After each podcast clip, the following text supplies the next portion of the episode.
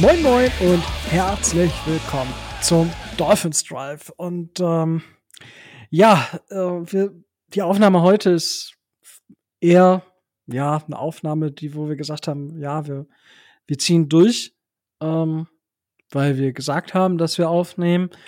Und ähm, ja, es ist, fühlt sich alles momentan noch so ein bisschen komisch an. Und ja, wir sind kein Politik-Podcast oder sowas, aber ja, es herrscht Krieg in Europa und also es ist, es ist einfach scary. Es macht mir persönlich Angst und ähm, ja, dementsprechend, äh, ja, haben wir gesagt, wir nehmen heute auf, ähm, aber also wir haben heute Donnerstag, den 24. und ähm, ja, nichtsdestotrotz wollen wir euch die News und das, was wir letzte Woche gesagt haben, was wir über die Dolphins äh, sagen und machen werden, werden wir definitiv tun. Ähm, aber natürlich sind wir vielleicht nicht ganz hundertprozentig bei der Sache und machen es diese Woche auch schweren Herzens. So würde ich es zumindest beschreiben für mich persönlich.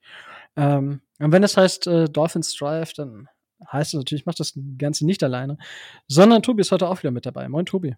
Ja, moin. Und der Micho ist auch wieder mit dabei. Moin, Micho. Hallo. Ja, ähm, wir fangen einfach dann mit dem News Center an. Es gibt gar nicht so viele News. Wir könnten jetzt wieder viel über Brian Flores sprechen. Das haben wir uns, aber die schenken wir uns diese Woche bewusst, ähm, weil einfach so viele neue, also es sind einige neue Sachen dazugekommen, wo wir aktuell einfach nicht viel zu sagen möchten, weil es kommen viele Sachen aus, aus vielen Lagern und wir haben dann uns dazu entschieden, da in dieser Woche einfach nicht zuzusagen. Wir geben dem Ganzen noch ein paar Wochen mehr Zeit, vermutlich. Wir werden da sicherlich noch mal drauf eingehen.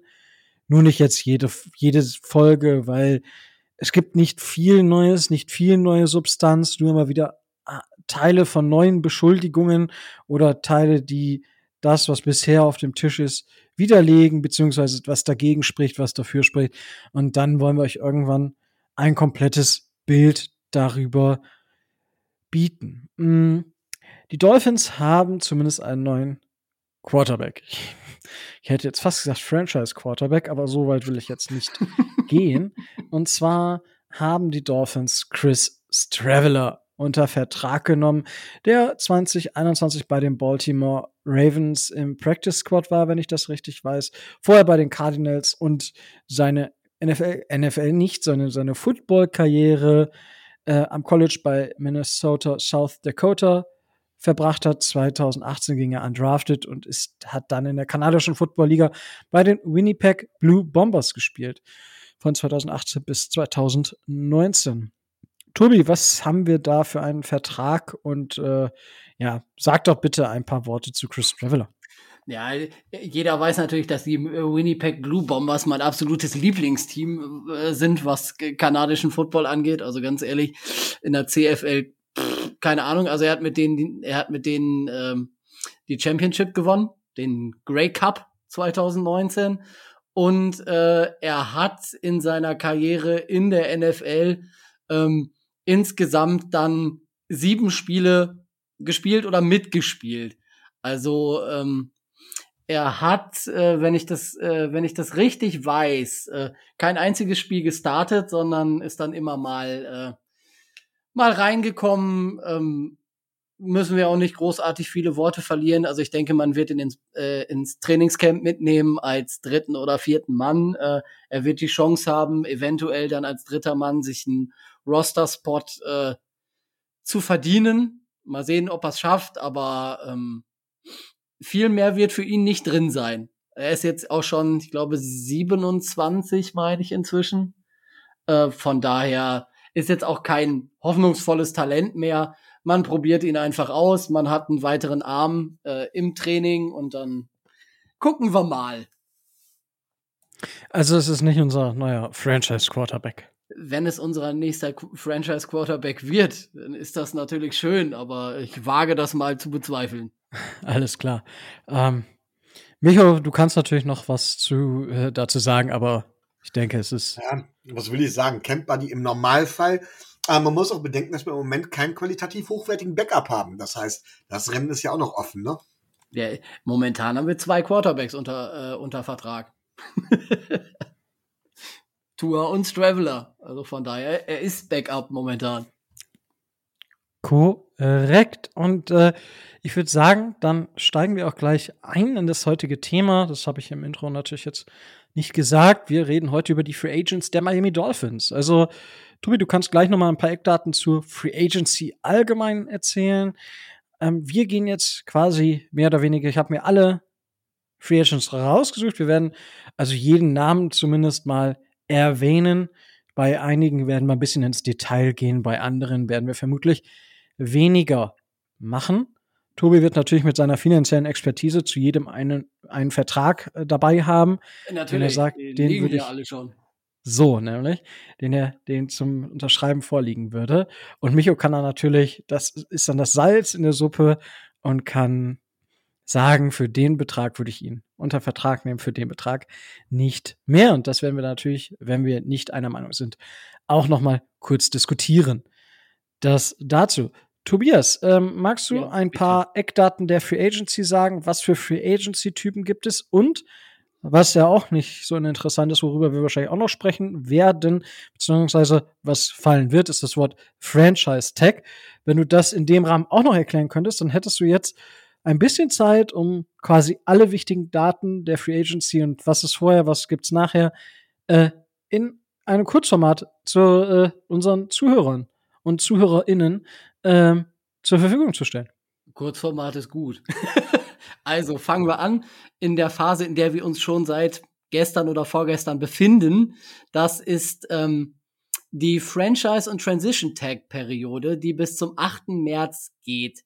Ähm, da haben NFL-Franchises die Möglichkeit, ähm, Spieler, die sie gerne erstmal kurzfristig an den äh, an die Franchise binden wollen, mit einem Franchise oder Transition Tag zu belegen. Die richtige Free Agency, wo die Free Agents ähm, wo die Verhandlungen mit den Free Agents laufen und wo eigene und neue Free Agents äh, unter Vertrag werden genommen, äh, genommen werden können. So, ähm, äh, da gibt's verschiedene Daten. Ähm, am 14. März ähm, beginnt das Verhandlungsfenster für die Free Agency. Da wird man sich in erster Linie mit den eigenen Free Agents erstmal befassen. Und ähm, zwei Tage später, am 16. März, ähm, beginnt das neue Liga-Jahr und da beginnt die offizielle Free Agency. Das heißt, da kann man sich dann auch mit externen Free Agents beschäftigen. Es wird so sein, dass es dann da rund um 14., 15., 16., 17. März gerade bei Schäfter, Rappaport, äh, Pelissero und wie die ganzen Experten alle heißen, da alle fünf Minuten die Namen runterrattern, wer jetzt wo unterschrieben hat und wer jetzt für wie viel Geld wo unterschrieben hat. Also da wird's dann richtig heiß. Ähm, das Ganze mündet dann in den Draft, der am äh, der vom 28. bis 30. April in Las Vegas äh, stattfindet. Da ist die heiße Phase, wo dann anderthalb tausend Spieler grob, wahrscheinlich etwas weniger, aber sowas um den Dreh, äh, sich entweder einen neuen Vertrag bekommen oder auch sich einen neuen Verein suchen. Also das wird äh, mal wieder relativ äh, spannend werden. Ähm, du hast eben schon erwähnt, ähm, wir befinden uns in der Phase vom Franchise Tag. Es gibt verschiedene äh, Ausformungen des Ganzen. Wir haben, was den Franchise Tag angeht, ähm, zwei verschiedene Arten und wir haben den sogenannten Transition Tag. Das ist äh, was anderes. Ähm, Franchise Tags gibt es einmal den Non-Exclusive Franchise Tag und den Exclusive Franchise Tag. Ähm, der Non-Exclusive Franchise Tag ähm, wird finanziell so berechnet, dass ähm, die fünf größten oder die fünf teuersten Verträge auf der jeweiligen Position erstmal zusammengerechnet und dann durch fünf äh, äh, berechnet werden, um auf den Wert des äh, Franchise Tags äh, zu kommen. Ist es soweit verständlich? Das heißt, das ist natürlich auch flexibel. Ähm, sollte in den nächsten Tagen und Wochen, äh, sollten da noch andere Verträge zukommen, kann, kann diese Summe natürlich äh, von dem variieren, was wir vielleicht gleich erwähnen werden. Ähm, als Beispiel, man kann ihn auch mehrfach anwenden, äh, Brandon Scherf, der Right Guard der Washington Commanders, hat in den letzten zwei Jahren jeweils einen äh, Franchise-Tag bekommen. Ähm, als zweite Möglichkeit des Ganzen kann man auch ähm, darüber hinaus darüber hinausgehen. Es muss nicht unbedingt diese, dieser Durchschnitt der fünf teuersten Verträge sein, sondern als zweite Möglichkeit ähm, kann es auch 120 Prozent des letztjährigen Gehalts als neues Gehalt dargestellt werden. Da wird dann die Summe genommen, die größer ist. Also wenn, wenn jemand schon relativ viel Geld verdient hat und dann mit dem Franchise-Tag belegt wird, wird dann halt geguckt, äh, ist der Durchschnitt der fünf, äh, der fünf äh, Salaries größer oder sind die 120 Prozent größer? Also das ist eine relativ kostspielige Angelegenheit. Der letzte Miami Dolphin, der mit diesem Franchise Tag belegt wurde, war damals äh, Jarvis Landry. Ähm, der ist ja danach, nachdem er den Tag bekommen hat, ähm, zu den Cleveland Browns gewechselt. Da gibt's dann die Spezialität, äh, die Spezialität, das nennt sich Tag and Trade. Also man bindet diese Spieler, die eigentlich Free Agents sind, ähm, an die eigene Franchise, um noch ein bisschen was an Value rauszuholen und wenn es da Interesse von anderen Franchise geben sollte, noch ähm, da etwas ähm, etwas bei herauszuschlagen meistens. Ist das erlaubt? Also, das ist ja, ich, ich meine, ich kann mich an die Diskussion erinnern, als das passiert ist, aber ist das, also, wenn eine Franchise das jetzt bewusst macht und das, also ich sag mal, wenn, wenn sich einer hinstellt, ja, wir haben den getaggt, um ihn zu traden, was würde dann passieren? Äh, das wird niemand offiziell, äh, das wird niemand offiziell so sagen. Ähm, es ist aber auch nicht, äh, also es wäre nicht verboten, weil das System, sage ich mal, das System gibt das her. Und äh, das kann man ja nicht, das kann man ja nicht verbieten. Bei Jarvis Landry hieß es ja auch erst alle, ja, ja, wir behalten den und bla bla. Äh, wenn du sagst, offensiv sagst, ja, gut, das machen wir nur, um den zu traden, äh, das senkt natürlich dann den Trade Value, weil jeder weiß, dass du ihn dann abgeben musst oder auch abgeben willst.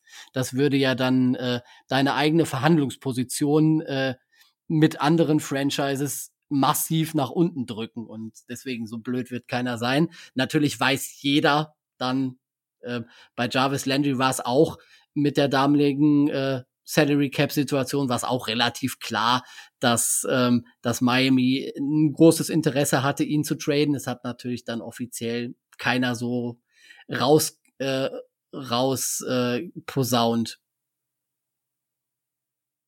Okay, ja, also ich war mir jetzt gerade nicht sicher, ob, ob das wirklich, also ob das erlaubt ist oder ob halt, man macht es halt einfach so, you know what I mean. Aber gut, ähm, dann. Ja, soll ich weitermachen? Gerne. Wir, wir kommen dann etwas tiefer in den Unterschied zwischen äh, Exclusive Franchise Tag und Non-Exclusive Franchise Tags. Ähm, der Non-Exclusive Franchise Tag, der in der Regel häufiger angewendet wird als der ähm, Exclusive Franchise Tag. Ähm, das heißt, der Spieler darf mit anderen Teams verhandeln, aber die Franchise, die ihm den Tag verpasst, kann eben das Angebot, was er da von anderen äh, Franchises bekommt, jederzeit äh, matchen und ähm, kann, kann da gleichziehen. Sollte das nicht passieren, sollte diese, sollte dieses, dieses Match nicht dargestellt werden, ähm, dann bekommt die abgebende Franchise ähm, eine Kompensation in Form von zwei First-Round-Draft-Picks. Das heißt, äh, da merkt man, äh, da merkt man schon, mh, hm, wird auch für die aufnehmende Franchise dann relativ teuer. Ja gut, ich meine, man kann sich halt einfach mal anschauen, was für Spieler haben denn in den letzten Jahren zwei First-Round-Picks ge geschaffen im Trade. Also es war gut der Dolphins Trade, das war aber ein Pick Trade. Dann Laramie Tunzel, ähm, Jamal Adams. Das war aber gut, ich sag mal gerade Jamal Adams beißen sich die Seahawks immer noch in Poppes. Aber also das sieht man schon, dass also wenn, wenn da einer für tradet, das wäre schon krass. Und solche Spieler von dem Format tradest du halt eigentlich nicht. Also es sei denn, du bist halt wirklich wie die Dolphins und die Jets im kompletten Rebuild-Mode, dann ist da eine Möglichkeit zu sehen. Ja, klar. Aber äh, ich habe, ich glaube, ich weiß nicht, Tobi, gab's das schon mal? Also ich habe, ich wüsste es jetzt nämlich gar nicht, dass schon mal ein Team zwei First-Round-Picks für einen Franchise-Tag-Player ausgegeben hat. Boah, da müsst, da müsst, da fällt mir jetzt in den letzten Jahren auch äh, keiner, ähm, keiner ein. Ähm, aber wie gesagt, wenn es ein Quarterback ist zum Beispiel oder so. Wenn wir jetzt an Doug, Doug Prescott zum Beispiel denken, der auch den Tag bekommen hat letztes Jahr, glaube ich, von den Cowboys, da wäre das denkbar gewesen. Da war aber das Gehalt so dermaßen exorbitant, dass da keiner, äh, dass da keiner gewagt hat, da an ihn ranzugehen. Also ähm, ne, das ist ja schon eine relativ äh, hohe Hürde. Das ist korrekt. Gut. Ähm, ja, magst du noch weitermachen? Ja, dann sind wir bei der zweiten Ausform Ausformung des Franchise-Tags. Das ist nämlich der Exclusive Franchise-Tag. Im Gegensatz zum Non-Exclusive-Tag ähm, geht es da darum, dass die äh, Spieler nicht mit anderen Teams äh, verhandeln dürfen. Ähm, deswegen Non-Exclusive und Exclusive. Ähm, da gibt es zwar sel die ist zwar seltener, aber es gibt so ein paar Beispiele, die das wirklich äh, dann auch äh, bekommen bekommen habe in, bekommen haben in den letzten zehn Jahren seit 2012 kann man die an einer Hand abzählen. Das war 2017 Le'Veon Bell, ähm, Kirk Cousins, als er noch bei den damaligen Redskins 2017 gespielt hat, ähm, Von Miller 2016 von den Broncos und Drew Brees 2012 von, äh, von den New Orleans Saints. Die haben in den letzten zehn Jahren diesen Exclusive äh, Franchise Tag bekommen. Der Unterschied zwischen ähm, Non-Exclusive und Exclusive ist auch die Tatsache, ich habe ja eben davon gesprochen, dass diese Top 5 äh, Salaries äh, zusammengezählt werden. Beim Non-Exclusive Franchise Tag nimmt man da die letzten fünf Jahre. Und beim Exclusive Franchise Tag nimmt man da die Salary in dem entsprechenden Jahr. Das heißt, das ist sehr, sehr, sehr, sehr viel teurer und äh, gerade auch bei bei steigender äh, bei steigender Salary oder bei steigendem äh, bei steigendem Salary Cap merkt man schon, gut, das ist eher selten, weil sehr teuer. Ne, wenn wenn man sich wenn man sich mal bedenkt, wo da so äh, die, die verschiedenen Zahlungen gerade auch bei Quarterbacks hingehen. Ähm, wenn man die von diesem Jahr nimmt, dann haben wir die, die riesen Vertragsverlängerung von, äh, von Patrick, Patrick Mahomes natürlich voll drin und dementsprechend wesentlich mehr wert ist dann der Exclusive Franchise Tag.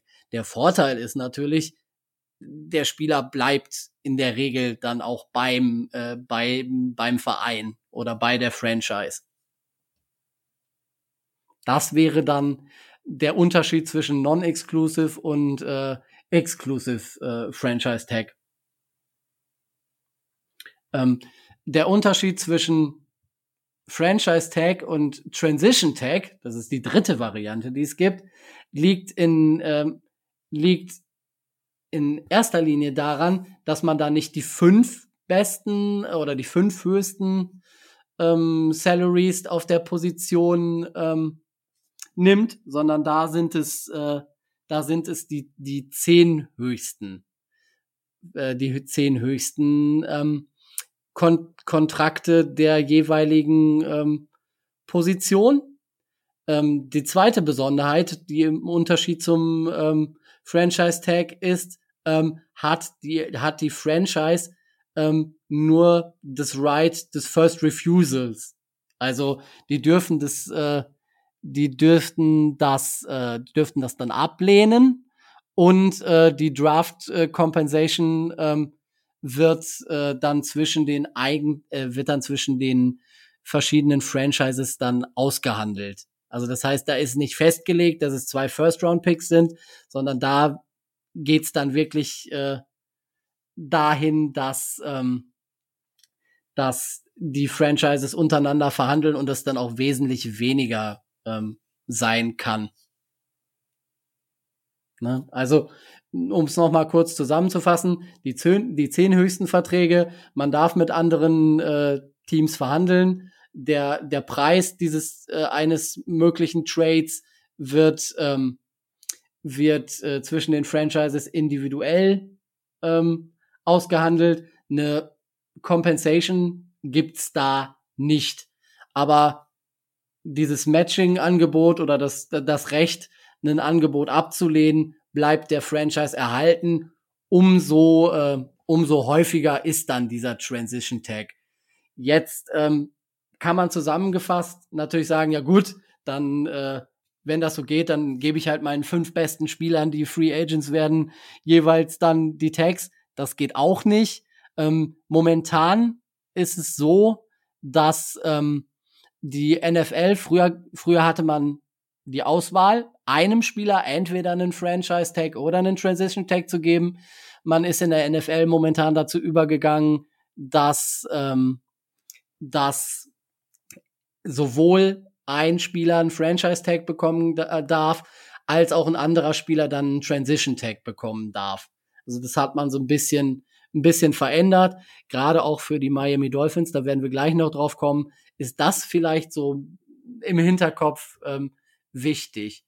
Ähm, ich habe gerade eben schon das Beispiel von Brandon Scherf äh, äh, erwähnt, der ja auch immer mal wieder, also das war in den letzten zwei Jahren so und wird auch in dieser Franchise, äh, wird auch in dieser Offseason wieder so sein, immer mal wieder mit den Miami Dolphins in Verbindung gebracht worden ist, weil Miami halt auch dieses Jahr wieder in Anführungszeichen viel Cap Space noch übrig hat, der, weil er jetzt zwei Jahre in Folge den äh, diesen Tag bekommen hat, dem müsste man 120 Prozent seines bisherigen Gehalts zahlen. Und wenn es dann drei Jahre wären, das wäre dann bei äh, wäre dann bei Brandon Scherf, wenn er jetzt noch einen Franchise Tag bekommt, ähm, da wären wir dann schon bei 144 Prozent seines bisherigen Gehalts. Da er ja schon den Tag bekäme, wäre das ohnehin relativ hoch. Und da würden wir dann von Summen sprechen. Das ist schon fast Quarterback Money. Ob man die jetzt einem Right Guard bezahlen will, ist eine andere Frage. Also es wird spannend, gerade was so Brandon Scherf angeht. Okay, ja, das ist äh, schon mal sehr, sehr ausführlich gewesen. Danke dafür, Tobi, auf jeden Fall. Das war noch die Kurzversion. So, das ist ein Statement. Micho. Ja, trotz allem müssen wir, glaube ich, an der Stelle noch erwähnen, den Patriots Way. Weil die Patriots zum Beispiel jahrelang äh, nicht hingegangen sind und keine und die Spieler getaggt haben, sondern die haben, und auch da müsste Tobi jetzt der Experte natürlich sein, ähm, es ist doch so, die lassen sie gehen und dafür gibt es ja die Compensatory Picks und die richten sich, wie war das genau? Die richten sich nach den, nach dem, nach dem, was der Spieler im zukünftigen Jahr verdient und im Vergleich dazu, welches Gehalt man einstellt oder so, ne? Könnt ihr da genaueres sagen? Äh, wollen, wichtig für die Free Agency, weil im Prinzip haben die Patriots so über Jahre hinweg immer Mid-Round-Draft-Picks zusätzlich angesammelt und teure teure Spiele abgegeben, die anderswo, anderswo dann auch nicht so performt haben. Das ist wieder was anderes. Das sind die Compensatory Picks. Ja. Ja, hat aber auch mit der Free Agency zu tun. In dem ja, natürlich, aber hat jetzt so mit, hat jetzt mit dem, wo wir gerade sind, mit den Tags nichts, nichts zu tun. Wollen wir uns die Compensatory Picks vielleicht in Richtung Draft nochmal genauer anschauen? Weil dann haben wir nämlich ähm, auch das offizielle Statement, welche Teams ähm, diese Compensatory Picks bekommen. In der Kurzversion ist es einfach nur, dass dir wird gegenübergestellt, welche Spieler hast du eingestellt, für welches Geld, dem werden deine, ähm, werden die Spieler gegenübergestellt, die du verloren hast, die woanders gezeigt haben. Und wenn du dann im Prinzip mehr Spieler eingesch äh, gehen lassen hast, die gutes Geld bekommen haben, bekommst du da eine gewisse Kompensation.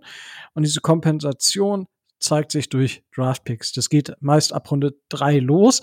Ich glaube, es ginge sogar früher, da bin ich mir nicht ganz sicher. Aber da würde ich sagen, kommen wir im Draft oder in Richtung Draft nochmal Ja, drauf zu Moment, das ist aber schon für die Free Agency sehr wichtig, ne? Weil die Entscheidung, einen Spieler gehen zu lassen oder den Spieler zu bezahlen, hängt ja, äh, also das hat klare, die Compensatory Picks haben klare Auswirkungen auf diese Entscheidung, zumindest Ja. in meinen Augen. Be beziehen wir es mal auf die Miami Dolphins, die ja, die ja äh, Stand jetzt am meisten, äh, am meisten Cap Space der gesamten Liga haben. Man sollte davon ausgehen, dass wahrscheinlich die Miami Dolphins relativ viel Geld in der Free Agency ausgeben werden und dann wahrscheinlich nicht in die, nicht in den Genuss, in Anführungszeichen kommen, ähm, Compensatory Picks zu bekommen. Da sollten wir nicht von ausgehen. Ähm, Im letzten Jahr zum Beispiel äh, war das auch eher nicht so, weil wir haben Will Fuller groß gesigned und wenn wir davon ausgehen, dass wir gerade in der O-Line, in der Free Agency tätig werden und solche Spieler dann holen, die 15 bis plus Millionen äh, Dollar im Jahr verdienen, dann würde ich an äh, würde ich an Compensatory Picks erstmal keinen Gedanken verschwenden. Da sind ganz andere Franchises äh, in erster Linie da bevorzugt, als dass Miami einen bekommen würde. Auf der anderen Seite haben wir zwei Spieler, die auf dem, äh, mindestens zwei Spieler, wenn ich jetzt das richtig im Kopf habe, auf dem, äh, die auf dem Free Agency Markt richtig dick abkassieren können. Und mal angenommen, wir äh, geben nicht ganz so viel aus, dann äh, kann es durchaus doch sein, dass wir gerade auch mit, mit, mit den geringeren, wenn die noch anderswo unterkommen, dass wir dann zumindest dran kratzen. Also, Äh, ja, möglich ist das Ja, schon, deswegen- aber unwahrscheinlich. Sagen wir es mal so, es ist ich finde es aber unwahrscheinlich. zumindest wichtig, das mit immer mit in die Überlegungen einzubeziehen. Bin ich Naja, aber wir, wir sollten, also das sollten wir jetzt nicht so hochhängen. Also ich rechne nicht damit, dass Miami groß äh, aus der Free Agency große äh, Compensatory Picks. Ich äh, werde es auf jeden Fall bei bekommen. den, bei, bei den Entscheidungen bei den Free Agents mit berücksichtigen. Nein, natürlich wird das im Hinterkopf, wird das im Hinterkopf sein, aber ähm, ha- du hast großes Geld, also wirst du wahrscheinlich dann auch ähm, das Ganze äh, relativ, äh, relativ groß, äh, groß aus, auspackeln. Ähm, man, man kann es versuchen. Klar, aber es gibt natürlich auch genug Franchises, die Gegenteiliges gemacht haben und tatsächlich vielleicht noch ein Jahr gewartet haben, weil die passenden Personen nicht unbedingt an Bord waren oder weil man vielleicht eben dann die Spieler, die auf dem Free Agency Markt waren, doch nicht so überbezahlen wollte. naja, also von daher, Hm. Es gibt da ja bei Over the Cap ne, für dieses Jahr eine, äh, eine, eine Projection, wer, äh, wer da für welchen Spieler ähm, einen Compensatory Pick bekommt von Runde drei. Das ist der frühestmögliche Zeitpunkt. Es gibt tatsächlich nichts, was eher kommt, ähm, bis in Runde sieben. Und das sind grob überschlagen 25 bis 30 bis 30 Namen. Und da findet sich keiner der, äh, der den Miami Dolphins zugerechnet wird aus der Periode. Wenn wir mal einen, äh, einen Beispiel, äh, ein Beispiel nehmen, ähm, Detroits Kenny Golladay, für den würden äh, werden die äh, werden die Lions, weil er ja jetzt groß bei den Giants gesigned hat, äh, wahrscheinlich einen Drittrunden-Kompensationspick bekommen. Und wie gesagt, von Miami äh, ist da keiner, der in irgendeiner Art und Weise da projected wird. Da sollten wir uns also keine Hoffnung machen, dass da irgendwas kommt. Und so wie du das, wie du das eben gesagt hast, äh, Micho, wenn du zwei große abgibst, du signst aber auch zwei große, dann, ähm, dann, dann ist das even. Da kommt dann, äh, ja, kommt dann die, nicht so viel raus. ist die Frage, ob wir wirklich zwei große signen. Das ist ja noch lange nicht in Stein gemeißelt. Naja, gut, aber wenn wir nichts tun, werden wir auch nicht besser.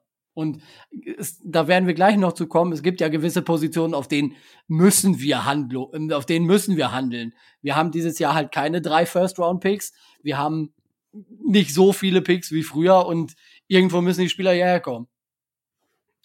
Äh, ich betone nochmal, das war zum Beispiel, und das ist eine Geschichte, die man tatsächlich sich abgucken kann, ein Weg, den die Patriots jahrelang gegangen sind. Die Großen gehen lassen, keine großen Neuverpflichtungen tätigen und dann ist der Compensatory Picks quasi das Verbessern. Du musst dir aber bewusst werden, wir gehen nicht mehr den Patriots Way. Ja, aber also da würde ich jetzt gerade mal einen, also einen kleinen, einen kleinen Stop einlegen, weil wo, worüber reden wir gerade? Wir reden darüber, dass sie, dass du Spieler im, ich sag mal, in welchem Niveaubereich bewegen wir uns? Joe Tooney zum Beispiel. Ähm, wer hat denn hier noch einen, einen Kenny Golladay, ähm, David Cully, Terry Frontroad, Robert, äh, gut, das sind die David Cully, das sind die Compensatory Picks für die Coaches. Für die Ähm, Minority Coaches, genau. Ja.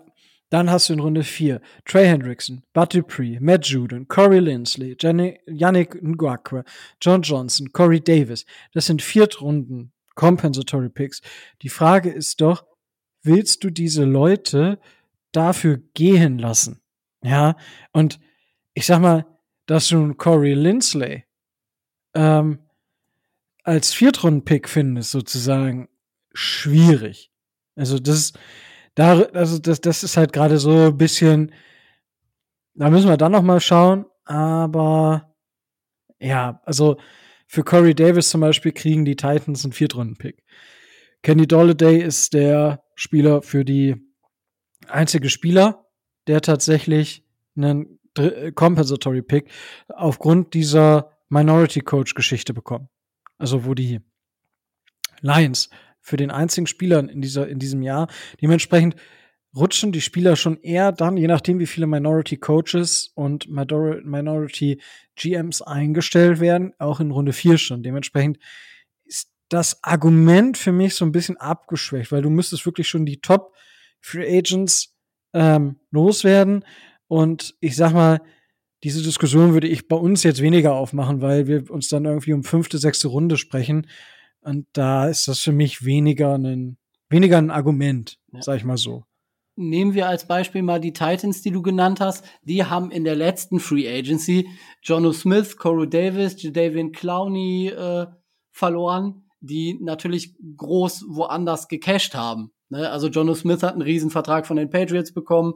Corey Davis kriegt richtig gutes Geld bei den, bei den Jets. Jadavian Clowney hat einen, äh, hat einen 9 Millionen Euro äh, teuren Vertrag bekommen. Äh, Im Gegensatz haben sie natürlich auch Dupree, Denico Autry zum Beispiel gu- gut gesigned. Da reden wir auch von beide zusammen gesagt von knapp 20 bis 25 Millionen. Das wird ja alles, das wird ja alles ausgerechnet und dafür kriegst du dann äh, kriegst du dann eine Viertrunden-Kompensation, weil alles andere gegengerechnet wird und ähm, wie gesagt, also da sehe ich bei Miami für den äh, 2023er Draft nicht die äh, nicht die Gefahr, dass wir da ähm, dass wir da in die äh, in die Verlegenheit kommen, sowas sowas zu bekommen. Weil, Mag sein, ich sag trotzdem, bei, ich würde bei der Bewertung der, oder ich werde bei der Bewertung Free Agency das vollkommen berücksichtigen.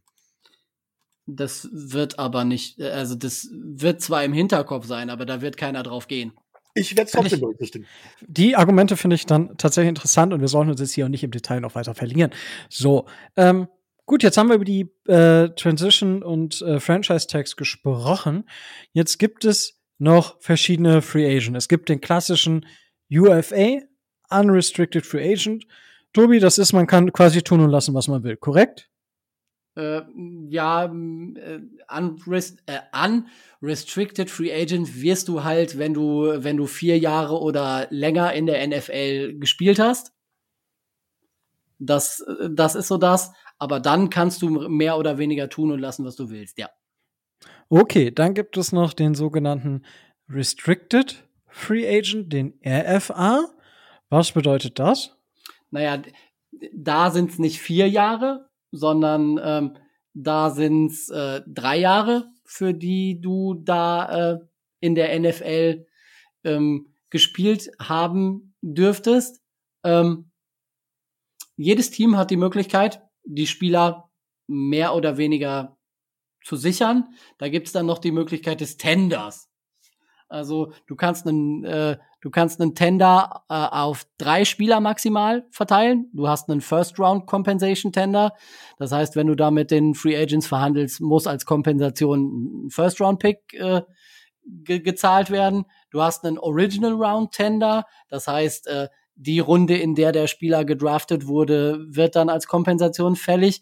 Und du hast einen, äh, Gott, wie heißt der dritte denn jetzt nochmal? Lass mich überlegen. Right of First Refusal, Refusal Tender hatten wir eben schon. Da kann halt die, äh, die Franchise das erste Angebot, was da kommt, äh, ablehnen. Das ist so das, was, was die Tender sind. Und Oh, deswegen, Okay. Ja. ähm, und deswegen ähm, hast du da als, ähm, als äh, Franchise die Möglichkeit, ähm, ein bisschen einzugreifen. Ähm, die können zwar mit anderen, die können zwar mit anderen Franchises verhandeln, aber du hast immer noch die Möglichkeit, das Angebot zu matchen und eben eine Kompensation dafür zu bekommen.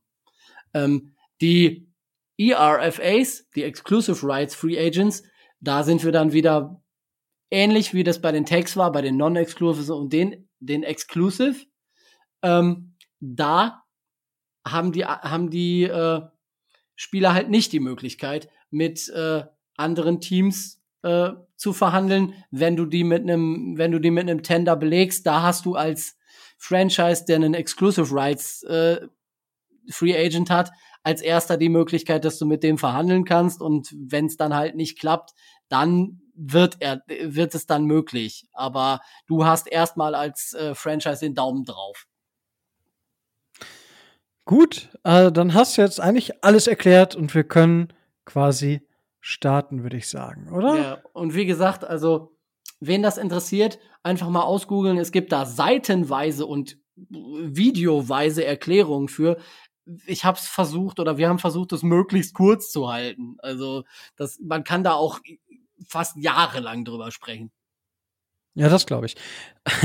Oder ich weiß es ja. Also, Tobi, du hast jetzt eine halbe Stunde allein darüber gesprochen. Ja, das Und du ist, sagst, das ist die Kurzversion. Ja, ja, genau, das ist die Kurzversion. wunderbar. So, dann würde ich sagen, starten wir einfach mit den Dolphins Free Agents und wollen wir einfach mit den zwei Elefanten im Raum anfangen. Das wäre so mein Vorschlag und danach. Oder wollen wir die zum Schluss machen? Das können wir auch tun. Heißt nicht, mich, Micho, ich lasse dir den Vortritt. Das ist mir relativ gleich, wenn ich ehrlich bin. Äh, womit würdest du denn sonst anfangen? Ich würde vermutlich einfach in die ganz unten in meine Liste gehen und erst die ERFAs abgehen und dann die RFAs abgehen. Und dann So, in die, Okay.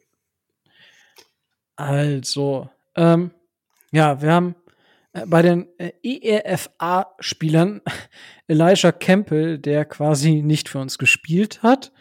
Ich denke, da können wir jetzt relativ schnell sagen, ja gut, Camp Buddy vielleicht, wenn wir ihm für irgendwie das Mindestgebot die Sachen wieder wieder ab angeben und dann muss man einfach mal sehen, was was passiert. Das wäre so meine Einschätzung. Ihr könnt natürlich jetzt gerne schreien, sonst würde ich zum zweiten EFA-Spieler gehen, den wir so haben. Ich höre, das ist nicht der Fall. Und dann gehe ich zu unserem zweiten Spieler. Und bei dem zweiten Spieler, das wird uns alle, äh, das wird uns allen ein Begriff sein. Da geht es nämlich um Salvan Ahmed. Salvan Ahmed, wo wir gesagt haben, okay, der könnte dies Jahr vielleicht etwas mehr äh, sich in Szene setzen. Das hat aber nicht so geklappt. Salvan Ahmed hat tatsächlich 62 Snaps äh, ges- gesehen als, als Rusher, wo er bei 54 Mal den Ball bekommen hat für 149 Yards. 2,8 Yards pro Versuch, 108 Yards after contact. Ähm, ja, Tobi, würdest du Salvan Ahmed weiter unter Vertrag halten? Äh, naja, gut, also äh, Tendern macht keinen Sinn, weil ähm, ein First-Round-Pick wird keiner für den bezahlen. Da wird die Salary aber auch zu, zu viel zu viel. Äh, ein ein, ähm, ein Second-Round-Tender ist auch Schwachsinn. Äh, Right of First Refusal-Tender ist auch viel zu viel. Da reden wir von 2,4 bis 5,5 Millionen. Er soll die Free Agency testen. Wenn er ein Angebot bekommt, ist er wahrscheinlich weg. Äh, aber mh, Veteran Minimum Äh, wenn, wenn wir ihn dann noch fürs Camp äh, bekommen, dann ja. Wenn er ein anderes Angebot bekommt, ist er weg. Wunderbar. Dann würde ich gleich zu den Restricted Free Agents übergehen. Ihr könnt, ich werde das natürlich, ich werde das jetzt so ein bisschen, auch für euch da draußen, ich werde so ein bisschen jetzt jeden wieder fragen zu jedem Spieler. Die werden man natürlich, wenn, ich werde euch immer abwechselnd vermutlich fragen und wenn ihr dann aber noch was sagen möchtet zu einem Spieler, was bei den nächsten vermutlich der Fall sein wird, bei den nächsten paar Spielern, außer bei dem ersten, den ich gleich nennen werde, dann könnt ihr das natürlich auch gerne tun. Ich möchte hier keinem das Wort abschneiden, nur damit wir halt gewisse Sachen verhindern. Verdopplung, äh, nicht Verdopplung, sondern Doppelung. Gut. Und zwar geht es jetzt in die Restricted Free Agents und äh, hier ist der erste Restricted Free Agent Trill Williams, der ganze vier Snaps gespielt hat für Dolphins, einen im Pass Rush und drei in der Coverage. Ja, ich denke auch hier, weiß ich nicht, Micho, Trill Williams, vermutlich Camp Buddy oder wie schätzt du die Situation? Ja, also äh, brauchen wir, glaube ich, gar nicht groß drüber reden. Ich glaube nicht, dass er bei uns bleiben sollte. Wobei ich mich etwas wundert, dass er bei mir in der Liste nicht mit drin steht, Trill Williams. Deswegen, ich gucke jetzt gerade meine andere Liste, aber ja. Hm. Aber gut, in meiner Liste steht er drin. Ja, ich habe natürlich die Verträge der Dolphins auch hier alle vorliegen. In der zweiten Liste, die ich habe, dann steht er auch drin. Siehst du, haben wir doch Glück gehabt. Gut, so, und dann geht es an den nächsten. Und jetzt, jetzt wird's, fangen wir mal mit dem, mit einem an, wo man ein bisschen diskutieren könnte. Und zwar, Tobi, Sam Eguavone hat für die Dolphins 181 Snaps gespielt in der letzten Saison. Ähm, nur um das mal kurz 101, er hat im ersten Jahr 2019 620 Snaps gespielt, im letzten Jahr 84 und jetzt 181. Ähm, die Leistung ist, denke ich, ja, besser geworden tatsächlich insgesamt. Ja, ist ja immer so ein bisschen so ein Rotational-Spieler gewesen. Ähm, wie schätzt du seine Leistung ein und glaubst du, dass die Dolphins an ihm festhalten würden und würdest du an ihm festhalten? Und unter welchen Bedingungen? Er ist ein solider Spieler. Ähm, Tender oder so ein Quatsch kommt nicht in Frage, weil ich würde ihm keine zweieinhalb Millionen im Jahr bezahlen, dafür ist er nicht gut genug. Aber ich würde ihm auch nicht das, das Veteran Minimum bieten, weil er hat, er wird einen, einen gewissen Markt haben. Ähm, er hat einen gewissen Wert für die Miami Dolphins. Das hat er an der einen oder anderen Stelle in der Zeit, wo er bei uns ist, gezeigt.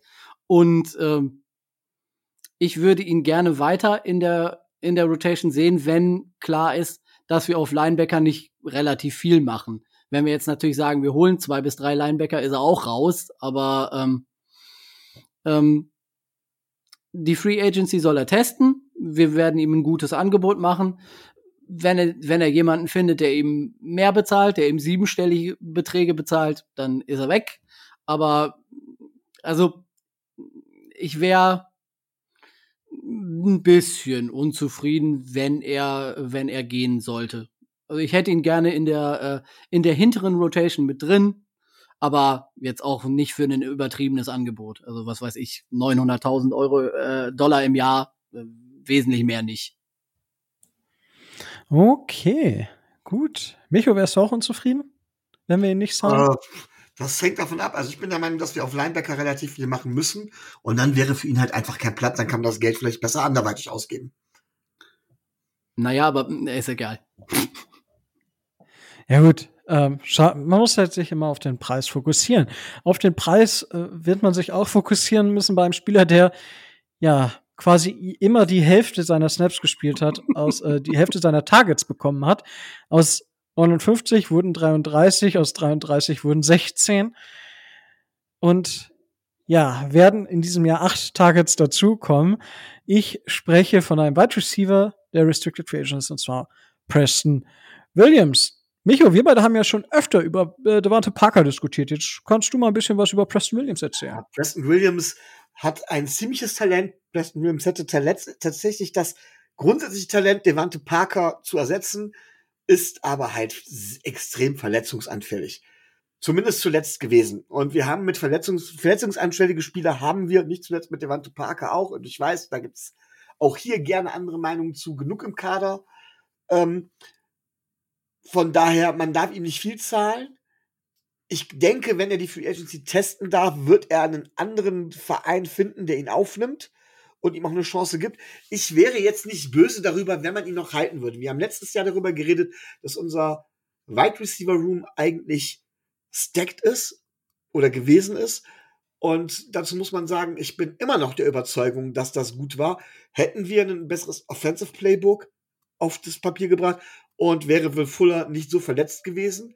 Aber generell sind die Verletzungsgeschichten äh, da eine Sache, wo man wirklich hinterfragen muss, ob man sich nicht besser im Draft bei dem Neuen bedient und ihn dann zumindest mal testen lässt. Wunderbar. So, ähm, gut. Das passt dazu. Tobi, möchtest du noch was zu Preston Williams sagen? Wenn du nicht zu Preston Williams sagen möchtest, will dann. Ich, will ich. Okay. Preston Williams hat für mich in den in der Zeit, die er in Miami ist, eindrucksvoll nachgewiesen, dass er nicht den Körper hat, um in der NFL ähm, in der NFL klarzukommen. Ähm, wir werden auf Wide Receiver was machen, entweder in Free Agency oder Draft.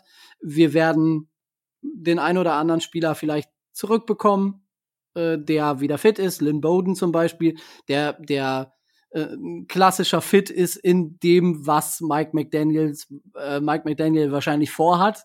Von daher, die Zeit von Preston Williams ist aus meiner Sicht beim, bei Miami vorbei.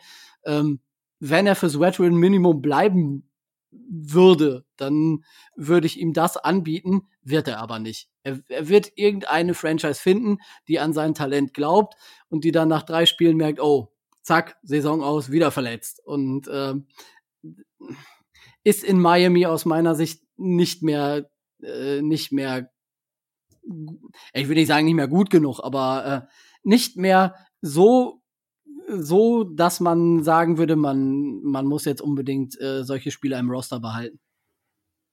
Okay, gut. Ähm, ein Spieler, also ich stimme euch da grundsätzlich zu. Also es ist halt schwierig mit seiner Verletzungsgeschichte und äh, okay, ähm, entschuldigt gerade, weil nachdem ich Tobi ja, da muss ich jetzt mal kurz einen Snatch machen, weil wir Snatch, jetzt bin ich schon drin, scheiße. Ähm, nachdem wir eigentlich Mittwoch aufnehmen wollten, aber Tobi nicht konnte, ähm, hat Tobias mich gezwungen, heute am Donnerstag aufzunehmen, wo unter anderem Dortmund gerade spielt, das, das verfolge ich gar nicht, aber auch das erste CrossFit Open Workout bekannt gegeben wurde. Und das wurde gerade bekannt gegeben, deswegen, ja, aber ich weiß nicht, ob hier irgendwer was mit CrossFit Open anfangen kann. Jetzt musst du es auch erklären. Na gut, äh, das mache ich. Wenn, wenn es, wenn sich wer findet, der das macht, kann sich, kann sich melden und dann werde ich dann nächste Woche was drüber erzählen, wie ich gestorben bin.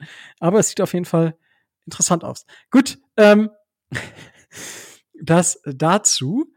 Und jetzt kommen wir aber zu den Dolphins. Und zwar der letzte Restricted Free Agent ist der, der wohl am attraktivsten für die Dolphins ist zu halten. Er hat 608 Defensive Snaps gespielt und hauptsächlich im Slot. Ich spreche hier von unserem Nickelback, wenn ich das so sagen darf. Und zwar Nick Needham.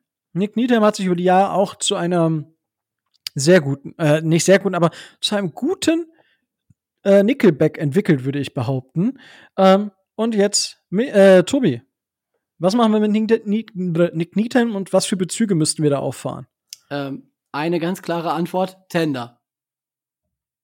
Was für ein Tender? Was kostet der uns? Right of First Refusal, Refusal Tender, 2,43 Millionen im Jahr. Ähm, er hat durch seine Leistungen ganz klar bewiesen, dass, dass er Starting Nickel Cornerback bei den Miami Dolphins werden oder sein kann. Äh, den müssen wir halten. Also das, was er ist ja noch nicht am Ende seiner Entwicklung. Ich glaube, er kann noch mehr als das, was er gezeigt hat. Ähm, für mich klarer Kandidat, wie gesagt, für den Starting äh, Nickel Corner, Tender drauf, fertig. Okay, ähm, ja, dann äh, werden wir mal schauen, ob das so hinhaut. Micho, du würdest, würdest ihn wahrscheinlich auch halten wollen, oder? Ja, ich würde ihm nicht direkt einen Tender verpassen, sondern würde erstmal versuchen, so zu einer Einigung zu kommen. Ähm, und dann, wenn das nicht klappen sollte, dann könnte man Tender machen. Aber da bin ich eigentlich recht zuversichtlich. Okay. Ja, gab's, gab's noch was oder habe ich jetzt gerade nur Stimmen gehört? Äh, Du hast nur okay. Stimmen gehört. Ich höre öfter Stimmen. Gut, damit haben wir alle äh, EFRs und RFRs abgefrühstückt. So, jetzt ist die Frage, wo wir, wo wir mal weitermachen. Ich würde hier, ich fange einfach mh, hm, bei einem Spieler an, wo ich jetzt einfach mich auch ganz gerne zu fragen würde. Der Spieler hat äh, immer steigende Zahlen von Targets bekommen und hat sich auch immer weiter ähm, ja, verbessert. Das Passblocking ist okay, kann man sagen. Also es ist nicht auf einem sehr, sehr guten Niveau. Es ist auf einem für diese Position okay bis gutem Niveau, würde ich behaupten. Und zwar spreche ich von Durham Smythe. Smythe. Ähm, der Spieler hat jetzt vier Jahre hinter uns, vier Jahre bei den Dolphins gespielt, wurde damals mit Mike Gesicki zusammen gedraftet und ja, hat seine Produktion Stück für Stück wirklich verbessert. Mehr Yards. Jedes, also 2020 hat er mehr Targets, aber weniger Yards gehabt. Ähm, hat ja alles Stück für Stück nach oben gepusht, hat dieses Jahr zwar keinen Touchdown erzielt, aber immerhin hat er seine Produktion, was die Yards angeht, verbessert, Micho. Was sagst du und was würdest du? Was ganz Entscheidendes vergessen, seine Catch Rate. Die ist höher als zum Beispiel die von dem Mike Gesicki. Ja. Also, er fängt mehr Pässe, äh, die in seine Richtung geworfen werden, als Mike Gesicki Pässe fängt. Hinzu ist er halt wirklich im Blocking, nicht nur im Passblocking, auch im Runblocking zu gebrauchen. Und wenn wir uns das System unseres neuen Coaches angucken, der braucht auch Inline, ähm, Inline Tight Ends. Da ist Durham Smythe einer, der bewiesen hat, dass er da einen Wert hat, auch für uns. Ähm, und ihn würde ich dementsprechend definitiv versuchen zu halten. Vielleicht auch mit einem Tender oder sowas, das muss man dann sehen. Ich glaube aber nicht, dass es das nötig ist. Ich glaube, dass man da auch so zu einer Einigung kommt, ähm, irgendwo im Bereich um etwa zwischen ein und zwei Millionen, wahrscheinlich eher, eher Richtung eine Million. Und das finde ich wäre ein guter Fit. Ja, gut, aber man muss natürlich auch sagen, dass die Mike Gesicki ganz anders im Passspiel eingesetzt wurde. Also allein die Average, äh, die A-Dots, also die durchschnittliche Target-Tiefe, äh, ist bei ähm, Durham Smythe in den letzten beiden Jahren im Schnitt vier Yards geringer gewesen als bei Mike Gesicki. Das heißt, der Catch-Radius musste auch gar nicht so groß sein. Das spielt da sicherlich auch noch eine Rolle, würde ich jetzt mal so behaupten, so erstmal in den Raum werfen. Und Tobi Micho hat jetzt schon Zahlen genannt. Ist das realistisch? Oder was glaubst du, müssen wir für Durham auf die, auf die Bank legen? Ja, ist, also er ist aus meiner Sicht ein produktiver Teil für, für zumindest die Tiefe. Äh, er ist kein Nummer eins, äh, Nummer eins Teil da müssen wir nicht drüber reden. Ähm, ich würde, ich würde ihm äh, sowas in der Range von 1,5 bis 1,75 äh, Millionen pro Jahr anbieten. Ähm, wenn er eine Franchise findet, die ihm mehr bezahlt, dann äh, werden wir ihn verlieren. Aber wie Micho schon sagt, ich gehe eigentlich nicht davon aus, dass das, äh, dass das realistisch ist. Deswegen, er wird seine Bezüge deutlich erhöhen äh, bei den Dolphins, aber ähm, er wird bei uns bleiben. Gut, dann würde ich sagen, gehen wir zu dem nächsten Spieler. Und der nächste Spieler hat die Dolphins ja, im, in der Saison sozusagen äh, beglückt, beziehungsweise kam während der Saison zu den Dolphins. Er hat schon ein paar Jahre hinter sich, hat für Cleveland gespielt und für Houston. Viele werden jetzt wissen, um wen es geht, und zwar geht es um Duke Johnson. Duke Johnson hat 82 Snaps mit 71 Versuchen gesehen, 4,6 Yards pro Versuch. Ähm, hat dafür im Blocking nicht ganz so gut, was das Run-Blocking aussieht, ausgesehen. Aber ja, er war auf jeden Fall, wenn man das so sagen möchte, der produktivste Dolphins, ähm, oder sagen wir der effektivste Dolphins äh, Running Back. Und Tobi, ähm, wird der Kollege Duke Johnson nächstes Jahr wieder das Jersey der Dolphins tragen? Er hat sich seine Chance äh, in den Spielen, die wir hatten, verdient. Er wird einen One-Year-Prove-It-Deal bekommen, denke ich und wird dann eine ganze Saison Zeit haben, beweisen zu können, dass er ein starker Running Back für die Miami Dolphins sein kann. Also ich gehe davon aus, dass man ihm einen relativ humanen Vertrag vorlegen wird, auch so im, im Bereich von äh, 1,75 bis 2 Millionen, one year prove it und äh, dann kann er, wenn er möchte und äh, wenn er dazu in der Lage ist, äh, sich einen größeren Vertrag verdienen. Ich gehe nicht davon aus, dass er irgendwo anders mehr bekommt. Okay. Ja, ich würde ihn tatsächlich auch halten, weil das hat mir schon gefallen, was ich gesehen habe. Und er wäre halt nicht so teuer. Und da muss man dann auch nicht das teure Geld für ausgeben. Micho, ich weiß ja, dass dir die O-Line, also nicht die, die O-Line an sich, die ist schon wichtig, aber auch eine andere Position. Und zwar die Center-Position. Jetzt wird einer unserer Center, und zwar Greg Munz, wird Free Agent. Ja, Greg Munz hat 185 Snaps bei uns auf Center gespielt, hat in seiner Zeit bei Houston auch mal auf Right Guard gespielt und ein paar Snaps auch auf Left Guard. Bei uns hat er hauptsächlich oder nur auf Center gespielt. Das war okay. Er hat in 142 Pass-Blocking-Snaps fünf Pressures als Center zugelassen, dabei ein Sack. Glaubst du, dass wir, äh, ist er ein Spieler, wo du sagst, den würdest du wieder unter Vertrag nehmen, sei es für die Tiefe oder für was auch immer? Nein, für die Tiefe hätten wir dann Michael Dieter. Wir brauchen eh einen neuen Starting Center. Und deswegen sage ich, äh, lass ihn gehen. Es gibt bestimmt eine andere Franchise, die ihn aufnimmt. Mehr als zwei Center brauchst du normalerweise nicht im Roster. Und wir werden die O-Line eh general überholen müssen. Und da glaube ich, dass er hinten überfällt. Okay, das war eine klare Aussage und ich denke, ich denke, das äh, wird sich, äh, ist meiner Meinung nach genau das, das, was ich auch gesagt hätte. Kommen wir aber dann, wow, wir hatten tatsächlich viele Spieler, die früher mal in Houston gespielt haben, fällt mir gerade so auf, weil der nächste Spieler auch bei Houston gespielt hat. Zwar handelt es sich hier um Brandon Scarlett. Brandon Scarlett hat bei den Dolphins 165 Snaps gespielt, ähm, hat bei den äh, Texans auch immer nur, war er Rotational-Spieler, ähnlich wie bei uns. Und ja, Tobi, du darfst gerne was zu Brandon Scarlett sagen. Wie gesagt, da, da es nicht gerade unwahrscheinlich ist, dass wir uns auf Linebacker verstärken, Vertrag über Veterans Minimum, wenn er es annimmt, nimmt das an, wenn nicht, ist er weg. Ja, du bist immer ziemlich. To Tobi, in, Tobi in so einer Vertragsverhandlung, nehmen Sie das an oder gehen Sie durch die Tür und kommen Sie bitte nie wieder? Naja, also er, er hat jetzt in, sein, in, seinen, äh, in seinen Snaps oder in seinen Spielen, die er ähm, für Miami ähm, gespielt hat, nicht schlecht, aber auch nicht gut ausgesehen. Und wenn wir uns auf der Position verstärken, dann rutscht das natürlich alles relativ nach hinten und dann fällt ja zwangsläufig irgendwann einer rüber.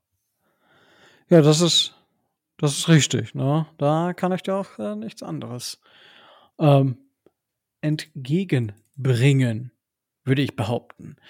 Kommen wir aber von dem einen Linebacker zu einem anderen. Und also wir befinden uns gerade in so einem Spielerpool, wo wir eigentlich nicht so viel zu den Spielen, weil es halt nicht die Impact Player sind. Diese Spieler werden nicht in der ersten Welle der Free Agency gesigned. Da kann man nicht von ausgehen. Dementsprechend werden sie bei uns jetzt auch, wo wir sagen, ja, mein Gott, Sprechen wir irgendwann vielleicht nochmal drüber. Und nach Brandon Scarlett haben wir einen anderen Linebacker, der auch Free Agent wird, Duke Riley. 227 Snaps, also ein bisschen mehr als Brandon Scarlett hat er gespielt. Von der Leistung war das nicht wirklich ansprechender. Ähm, er war in der Coverage ein bisschen besser, dafür im Pass war schlechter. Ist halt immer die Frage, wie setzt man die Linebacker ein? Und das war bei den Dolphins ja sehr, sehr fluide, würde ich behaupten, Micho. Da kannst du gleich vielleicht noch bisschen mehr zu sagen, wenn du was sagen möchtest zu der allgemeinen Einschätzung der Linebacker, hast du ja schon ein bisschen angedeutet. Und ja, Drew Riley oder Brent Scarlett oder einfach beide Ciao, Ciao mit V sozusagen und vielleicht fürs Camp, vielleicht aber auch einfach ganz am Ende der Free Agency. Micho. Ja, sehe ich halt so ähnlich. Die Frage ist, was wir wollen und wir wollen besser werden. So, und wenn wir uns jetzt unsere Defense angucken, unsere Defense ist ja rein von den Namen und auch von dem, was sie gezeigt haben, her nicht schlecht. Wenn wir dort eine Schwäche ausmachen können, dann ist es auf dem Linebacker-Level, dass Leute uns dann halt eben dementsprechend an der Nies attackieren konnten, weil wir entweder zu schwachen Coverage waren oder aber zu viele leichte Box präsentiert haben, weil Safeties dann äh, sich haben fallen lassen, um in Hilfe zu gehen und wir dann über die Box über den Haufen gerannt worden sind. Das ist allerdings seltener passiert, das muss man sagen. Da haben wir wirklich auch ein hervorragendes Team gehabt. Dadurch, dass wir in der Regel in der Secondary Man Coverage spielen konnten und unsere ähm, Passwasher dementsprechenden Druck gemacht haben. Das kam beides zusammen, was die Linebacker ein bisschen entlastet hat. Das kann aber nicht immer so weitergehen. Und gerade in der ersten Hälfte der Saison hat man gesehen, dass das auch durchaus schief gehen kann und nicht immer auf so einem hohen Level wiederholbar und prognostizierbar ist. Und deswegen, wenn wir besser werden wollen, müssen wir nun mal einfach unsere Linebacker-Group äh, verändern. Und wir müssen sie auch flexibel aufstellen. Unser ganzes, ähm, ja, unser ganzer Kader ist eigentlich auf Flexibilität ausgerichtet, dass die Spieler sowohl covern können, als auch gegen den Lauf verteidigen können. Ähm, und ich sehe eigentlich nur Jerome Baker in der Linebacker-Position als noch relativ gesetzt. Und der Rest muss halt eben erneuert werden. Das heißt, dass unsere Starting-Linebacker von der letzten Saison wahrscheinlich eher ins zweite Glied rücken und Backups werden oder Situational Player und die damaligen Backups oder Lückenfüller wahrscheinlich hinüberfallen. Und so ist es eben auch mit Duke Riley in meinen Augen. Ja, das kann ich mir durchaus vorstellen. Es sei denn, da sieht man wirklich einen Sprung im Camp. Also wenn er zum Beispiel bei uns im Camp bleiben würde. Aber da müssen wir einfach dann noch mal schauen. Und ja, für mich auch kein Spieler mit hoher Priorität.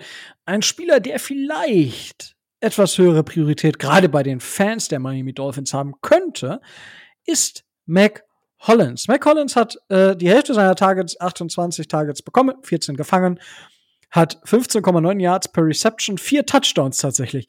Was für eine Produkt, äh, Produktivität. Also, wenn ich das nur auf die Receptions runterbreche, ist es, ist es jeder dritt 3,5. Catch war ein Touchdown bei, äh, bei dem Kollegen.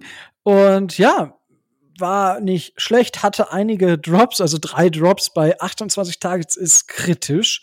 Wirklich kritisch. Und ja, ist halt auch so, Big Body, wir erinnern uns natürlich alle an diesen langen Ball, den er gegen die, gegen die Jets war, das gefangen hat. Das war natürlich phänomenal. Das war schön, das hat finde ich jetzt, wenn ich drüber nachdenke, war das schon sehr, sehr schön. Mm, ja, ist aber natürlich auch, ich denke, ein Fragezeichen dahinter, Tobi. Ich meine, also wie waren die Leistungen wirklich so ansprechend? Ähm, also ich finde, das war, war mehr ein Ausrufezeichen als ein Fragezeichen. Ähm, ich würde ihn gerne als Nummer 5 oder Nummer 6 vielleicht auf dem Wide, Re Wide Receiver Spot auf jeden Fall ähm, weiter mitnehmen wollen.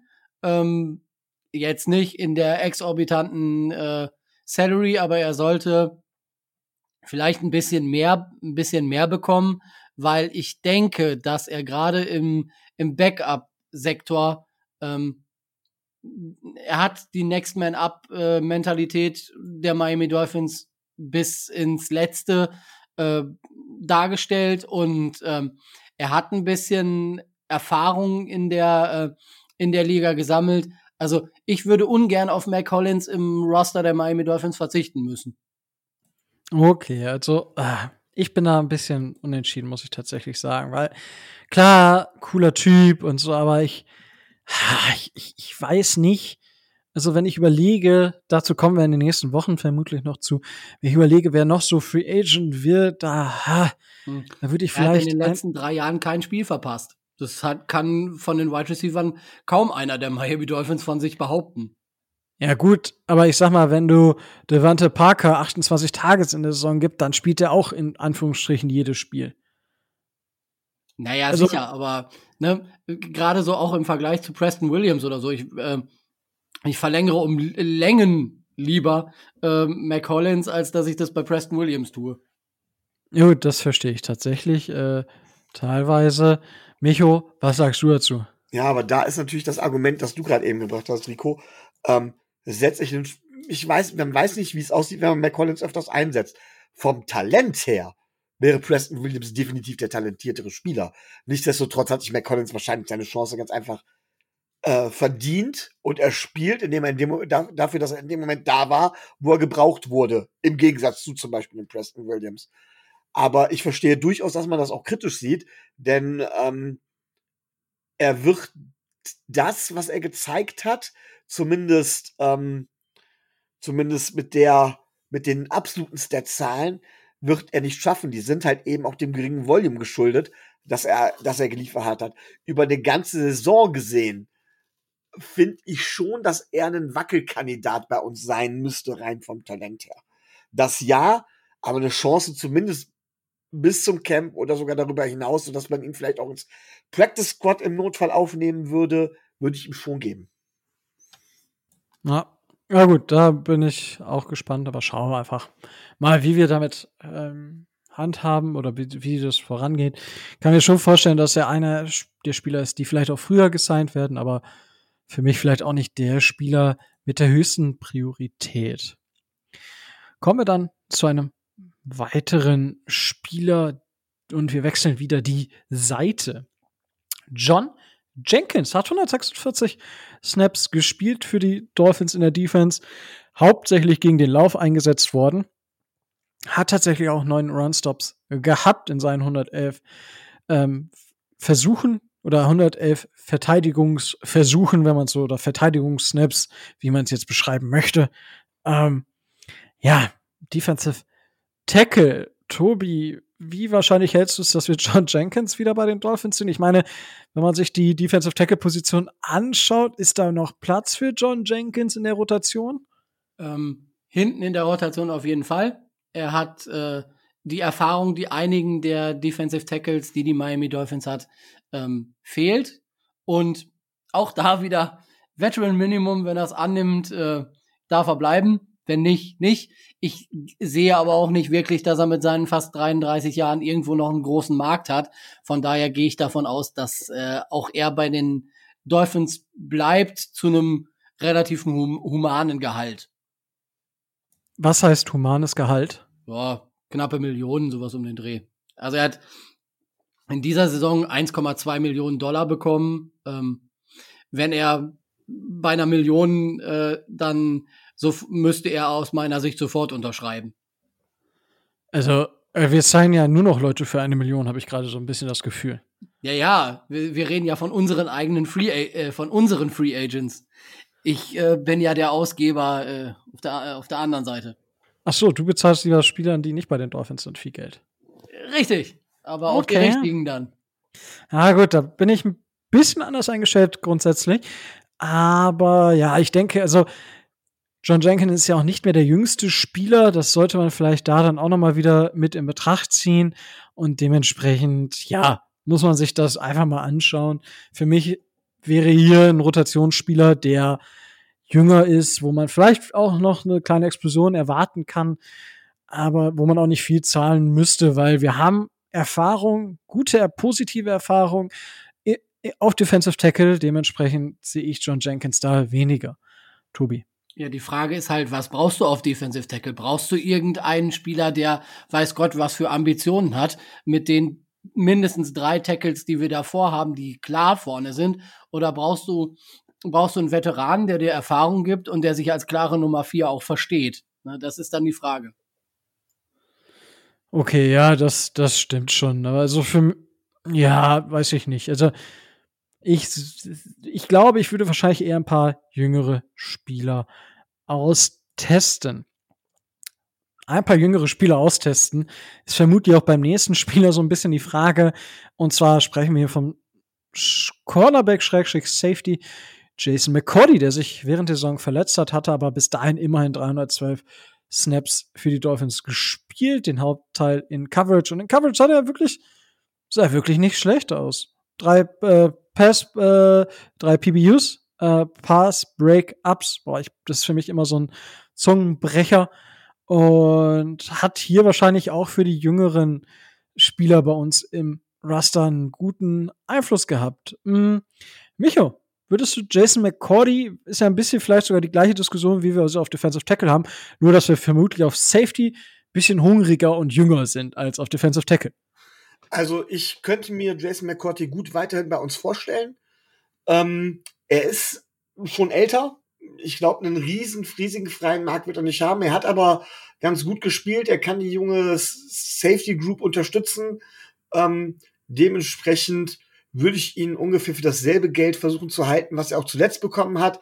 Das ist ungefähr 1,2 Millionen. Ich weiß, äh, Rico, ähm, das kommt jetzt wieder so wenig vor, aber ich glaube, das ist das, was er auch verdient hat. Ähm, großen Markt will er nicht haben, dafür sollte er schon kommen. Ich wäre auch bereit, bei ihm auf 1,3 oder 1,4 maximal hochzugehen, einfach weil er der Gruppe so ein bisschen Halt geben könnte und weil er halt eben gut gespielt hat. Unsere Ärzte wissen am besten, wie sich das mit den Verletzungen auswächst. Sie haben seinen Körper ja lange genug untersuchen können ähm, und, und Behandlung gehabt.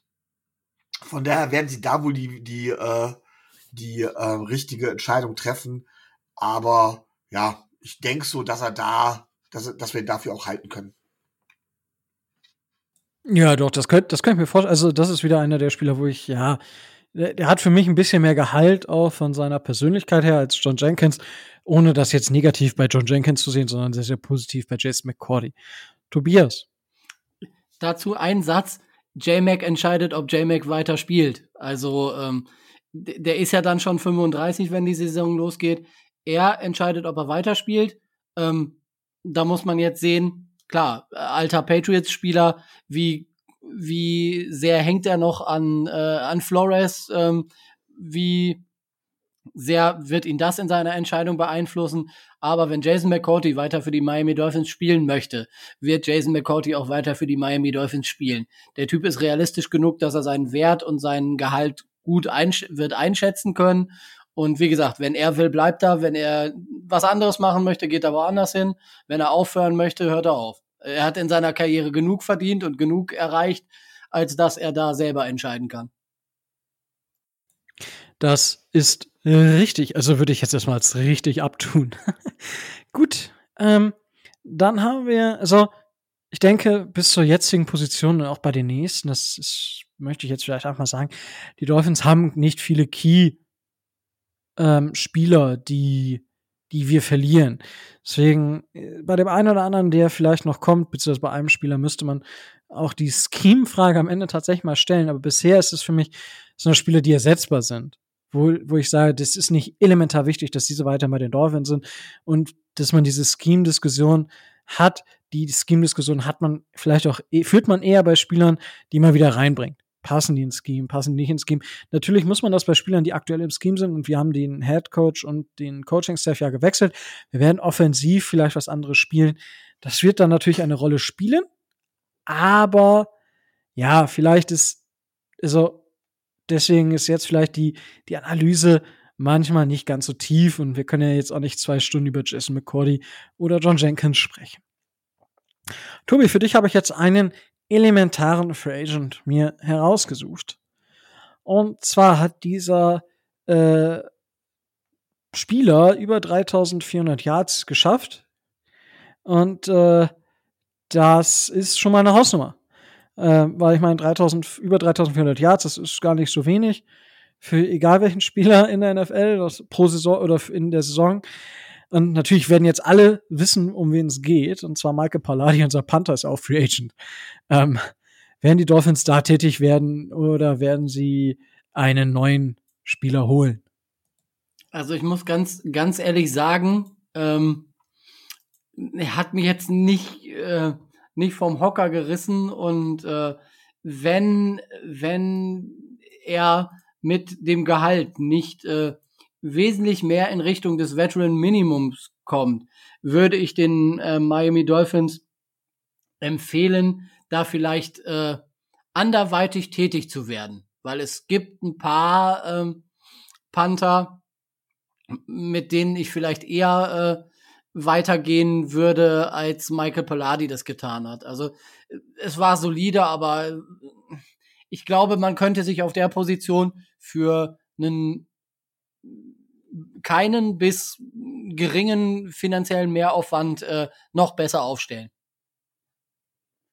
Okay, ähm, ja, ich denke auch, also da wird es einen Wechsel geben. So, dann gehen wir weiter und zwar an, ja, an, an, an den nächsten äh, Running Back, und zwar Malcolm Brown. Der wird auch Free Agent. Also es werden viele Running Backs von uns tatsächlich Free Agent. Micho, Malcolm Brown, wir hatten jetzt ja schon Seven Ahmed und Duke Johnson. Jetzt Malcolm Brown, wo, wenn du jetzt die drei äh, gerankt hättest, wo wäre Malcolm Brown bei den dreien? Und würdest du ihm einen Vertrag geben? Er würde, er wäre ganz hinten bei mir. Äh, vor allen Dingen, wenn ich das mit seiner, mit seiner Cap-Number vergleiche. Ich glaube, er hat irgendwas mit 1,5 Millionen oder so oder 1,7 Millionen bekommen, glaube ich, irgendwie sowas. Ähm, das ist in meinen Augen, wenn ich mir die anderen gucke, ganz schlicht und ergreifend zu viel. Ähm, ich würde ihn auch nicht für eine Million oder sowas halten. Ich denke, da kommt frisches Blut. Lass ihn gehen. Versuch's gar nicht erst. Bin ich ganz ehrlich. Ja. Ja, gut. Ich meine, äh, machen wir uns nichts vor, das ist ja, ja, Running Back halt, der jetzt nicht so viel geleistet hat. Kommen wir dann zu einem meiner absoluten Lieblingsspieler, den Tobi natürlich jetzt so ein bisschen mal an, der 2020 hart in der Kritik gestanden hat. Wirklich hart. Der 2021 ein bisschen besser gespielt hat. Ich habe ihn ja tatsächlich ein, zwei Mal gelobt. Äh, auch ein Linebacker, und zwar in Landon Roberts. Ja. Ja, ich weiß es nicht. Also, ich würde ihn wahrscheinlich nicht verlängern. Ich würde, also ich würde ihn die Free Agency testen lassen, wenn er dann für eine Million oder 1,2, 1,5 Millionen, ich weiß nicht, wie viel signed. Muss man mal schauen. Aber ich denke, dort könnte man über die Free Agency und den Draft eher aktiv werden. Meiner Meinung nach. Tobias, wie siehst du die Situation um Landon Roberts? Das, das sehe ich ähnlich. Ähm, wie gesagt, lass in die Free Agency testen. So einen großen Markt wird er nicht bekommen. Und äh, auch da lässt sich, äh, lässt sich einiges einsparen. Ich gehe aber davon aus, um das mal so zu sagen, dass er tatsächlich bei den Miami Dolphins bleibt, weil er keinen finden wird äh, oder keine Franchise finden wird, die ihm mehr Geld bezahlt. Okay, ähm, ja gut, aber die Dolphins müssen ihm halt erstmal Geld bezahlen. Naja, klar, das werden sie tun. Äh, er hat ja, wie du sagst, auch nicht so schlecht gespielt, wie er das in 2020 getan hat. Ähm, er wird ein leicht reduziertes Angebot bekommen, aber wie gesagt, es wird kein, ich sehe keinen Markt äh, von einer, einer Franchise, die ihm da mehr bezahlt, es sei denn, die Pittsburgh Steelers wollen ihn unbedingt haben. Oh, warum die Steelers? Weil die einen, äh, weil die einen neuen Linebackers-Coach haben. Okay. Okay. Der dir vielleicht nicht ganz unbekannt sein dürfte. Ja, gut, da möchte ich nicht drüber reden.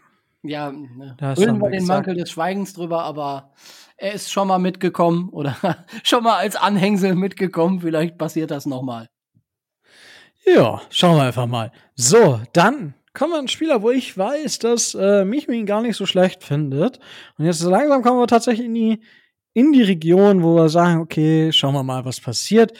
Und zwar hat der Spieler auf Cornerback gespielt. Für mich war jetzt, ich sehe ihn nicht ganz so positiv, muss ich tatsächlich gestehen. Für mich auswechselbar, müssen wir nicht unbedingt verlängern. Ich würde ihm auch die Free Agency testen lassen. Aber Micho, Justin Coleman. Ich weiß, du magst ihn wohl so, schon so ein bisschen, ne? Wie schätzt du Okay, ihn ich ein? frag jetzt gerade, wie du darauf kommst, aber okay. Ich, Hä, meine, du- ich mag du hast- unsere Spieler, aber Hä, du, du hast doch, okay, vielleicht habe ich das falsch interpretiert, aber du hast ihn nicht so schlecht empfunden. ja, genau. Okay, gut, das, das ist ja bei dir eigentlich schon mögen. Nö. Nein. nee, gut. Ähm, auf jeden Fall hast du ihn nicht so schlecht gesehen. Würdest du ihn denn dafür, dass du ihn nicht so schlecht gesehen hast, ähm, weil du einen guten Sitzplatz hattest, mh, würdest du ihn denn vertraglich wie weiter an die Dolphins binden wollen? Also grundsätzlich ist es ja so, dass man sagt, äh, man kann nie genug gute Cornerbacks haben. Und irgendwo brauchen wir ja auch tiefe Cornerbacks. Wir können nicht jeden, äh, jeden gehen lassen. Allerdings müsste er einen Paycut hinnehmen. Also äh, der kriegt, glaube ich, was ist das? Hat zuletzt bekommen 2,2 Millionen oder sowas. Das ist in meinen Augen wiederum nicht wert. Da müsste er ein bisschen runtergehen mit. Ähm, ich denke mal so für 1,5 oder sowas äh, wäre das grundsätzlich okay.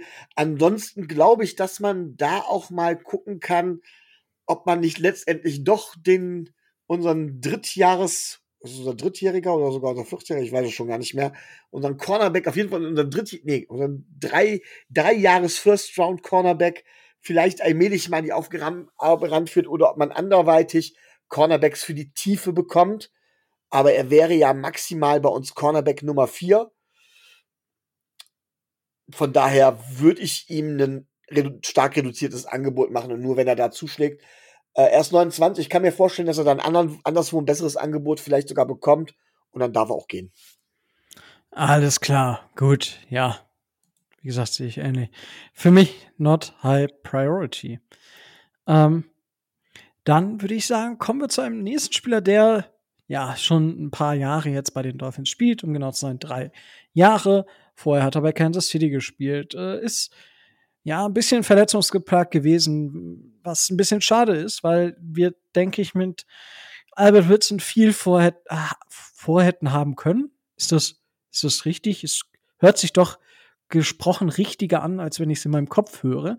Ähm, hat ja 37 Targets gesehen bei den Dolphins letzte Saison, 213 Yards. Also grundsätzlich hat er bei den Dolphins nie mehr als 400 Yards gesehen. Ist ein bisschen bitter, hat jetzt auch keinen Touchdown mehr geschafft. Also, äh, Tobi, was machen wir mit Albert Wilson? Hm, Ich würde zu Albert Wilson sagen, dass er besser in das ähm, Mike McDaniels Regime passt.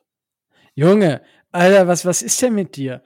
Hat dir noch nie einer gesagt, dass du mit vollem Mund nicht sprechen sollst? Nee, immer Mutter immer raus. Nein, das aber ist, mal ganz also, mal, mal kurz hier aus dem Nähkästchen geplaudert, ne? Also, das war, also, äh, erstmal, äh, ich habe meine M&M's weggepackt für die Aufnahme.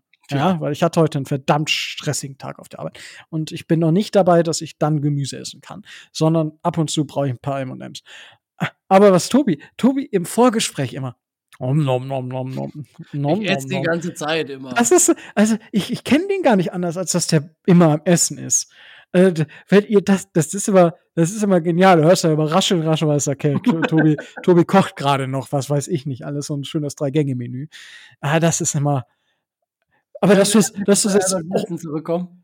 nö, das, ich wollte gerade sagen, dass du es unverstohlen jetzt schon in der Aufnahme ist ein Highlight. Nom, nom, nom, nom, Du hättest einfach nur viel mehr über, hättest einfach nur zehn Sekunden mehr über Albert Wilson erzählen müssen. Nee, ich wollte Weil- dich auf, Weil Albert Wilson, wenn er auf ein bisschen was von seinem Gehalt verzichtet, er der Spieler oder einer, einer der Spieler sein kann, den anderen Lynn Bowden Jr. habe ich eben schon erwähnt, mit dem man gewisse Feinheiten, die man vielleicht von, McDa äh, von McDaniel kennt oder die man von McDaniel erwartet, umsetzen kann. Also ich bin da recht positiv, dass wir ihn besser einsetzen können, als wir das bisher getan haben teilweise. Ähm, wer sich noch an die Offense von vor drei Jahren erinnert mit, oh Gott, wie heißt er denn jetzt nochmal? Der äh, erste Offensive Coordinator unter Brian Flores. O'Shea. O'Shea, ja. Der hat ihn ja an der einen oder anderen Stelle relativ gut eingesetzt. Und ich denke, dass er da ähm, auch einen gewissen Wert für die neue Miami Dolphins Offense haben könnte. Deswegen würde ich ihn auf jeden Fall verlängern. Okay, für wie viel würdest du ihm verlängern? Ja, also er bekommt bis jetzt äh, drei Millionen. Das finde ich ist mh, für das, was er geleistet hat, ein bisschen viel. Aber wenn er jetzt so zwei, 2,2 Millionen einen Vertrag bekommt, auch da sehe ich halt außerhalb von Miami keinen Markt äh, oder eine andere Franchise, die ihm ähnlich viel oder die ihm etwas im ähnlichen Bereich ähm, zahlen würde. Aber einen One-Year 2,2 Millionen Vertrag wäre für mich absolut okay. Immerhin. Micho. Ja, ich bin da fast schon etwas anderer Meinung. Also nein, ich bin grundsätzlich Tobis Meinung. Ich würde aber tatsächlich sagen, dass die drei Millionen sogar fair sind. Also man muss halt sehen, dass Albert Wilson gut eingesetzt worden ist, dann diese schwere Hüftverletzung gehabt hat. Und für einen Spieler wie von seiner Qualität ist so eine Hüftverletzung tatsächlich extrem hemmend. Er hat dann lang gebraucht, um davon zurückzukommen. Hat dann auch ausgesetzt, äh, hat hier sich dieses Corona-Jahr genommen, quasi ähm, kam dann wieder, musste dann erstmal wieder reinkommen, hat dann gezeigt, dass er das kann und kam dann in eine Offense, die wirklich absolut fürchterlich geschemt war für ihn. Und man hat gesehen, wenn man ihn einsetzt, wenn, man- wenn man wirklich mit, mit, mit ihm was macht, das konnte man in einigen Situationen immer noch sehen, dann hat er gezeigt, dass er was kann. Dann blitze sein Können richtig auf. Und ähm, ich sehe also seine Verletzungsanfälligkeit als nicht ganz so hoch an, wie es auf den ersten Blick vermuten lässt. Ähm, ich schätze sein Talent extrem hoch ein und ich gebe Tobi recht, dass er auch gut in das äh, zukünftige Offensivsystem wird passen können. Und von daher bin ich der relativ festen Überzeugung, dass Miami versuchen sollte, ihn zu halten. Klar ist, man hat immer den Igel in der Tasche, versucht so wenig wie möglich zu bezahlen. Ich glaube aber auch, dass andere Franchises das gesehen haben. Und ich glaube, dass die drei Millionen, die er bekommt, das durchaus noch wert sind und ähm, da auch wert sind, da in ihn vielleicht auch noch länger zu investieren. Also ihm tatsächlich vielleicht sogar mehr als nur einen One-Year One-Year-Deal zu geben, sondern vielleicht sogar tatsächlich zu sagen von wegen, okay, du kriegst jetzt noch zwei Jahre oder drei Jahre wenn man ihn längerfristiger macht, kann man ihn ja wahrscheinlich auch etwas runterhandeln. Dann kommt man vielleicht auf die zweieinhalb Millionen. Aber wenn man nur ein Jahr sagt, glaube ich, dass die drei Millionen das noch wert sind.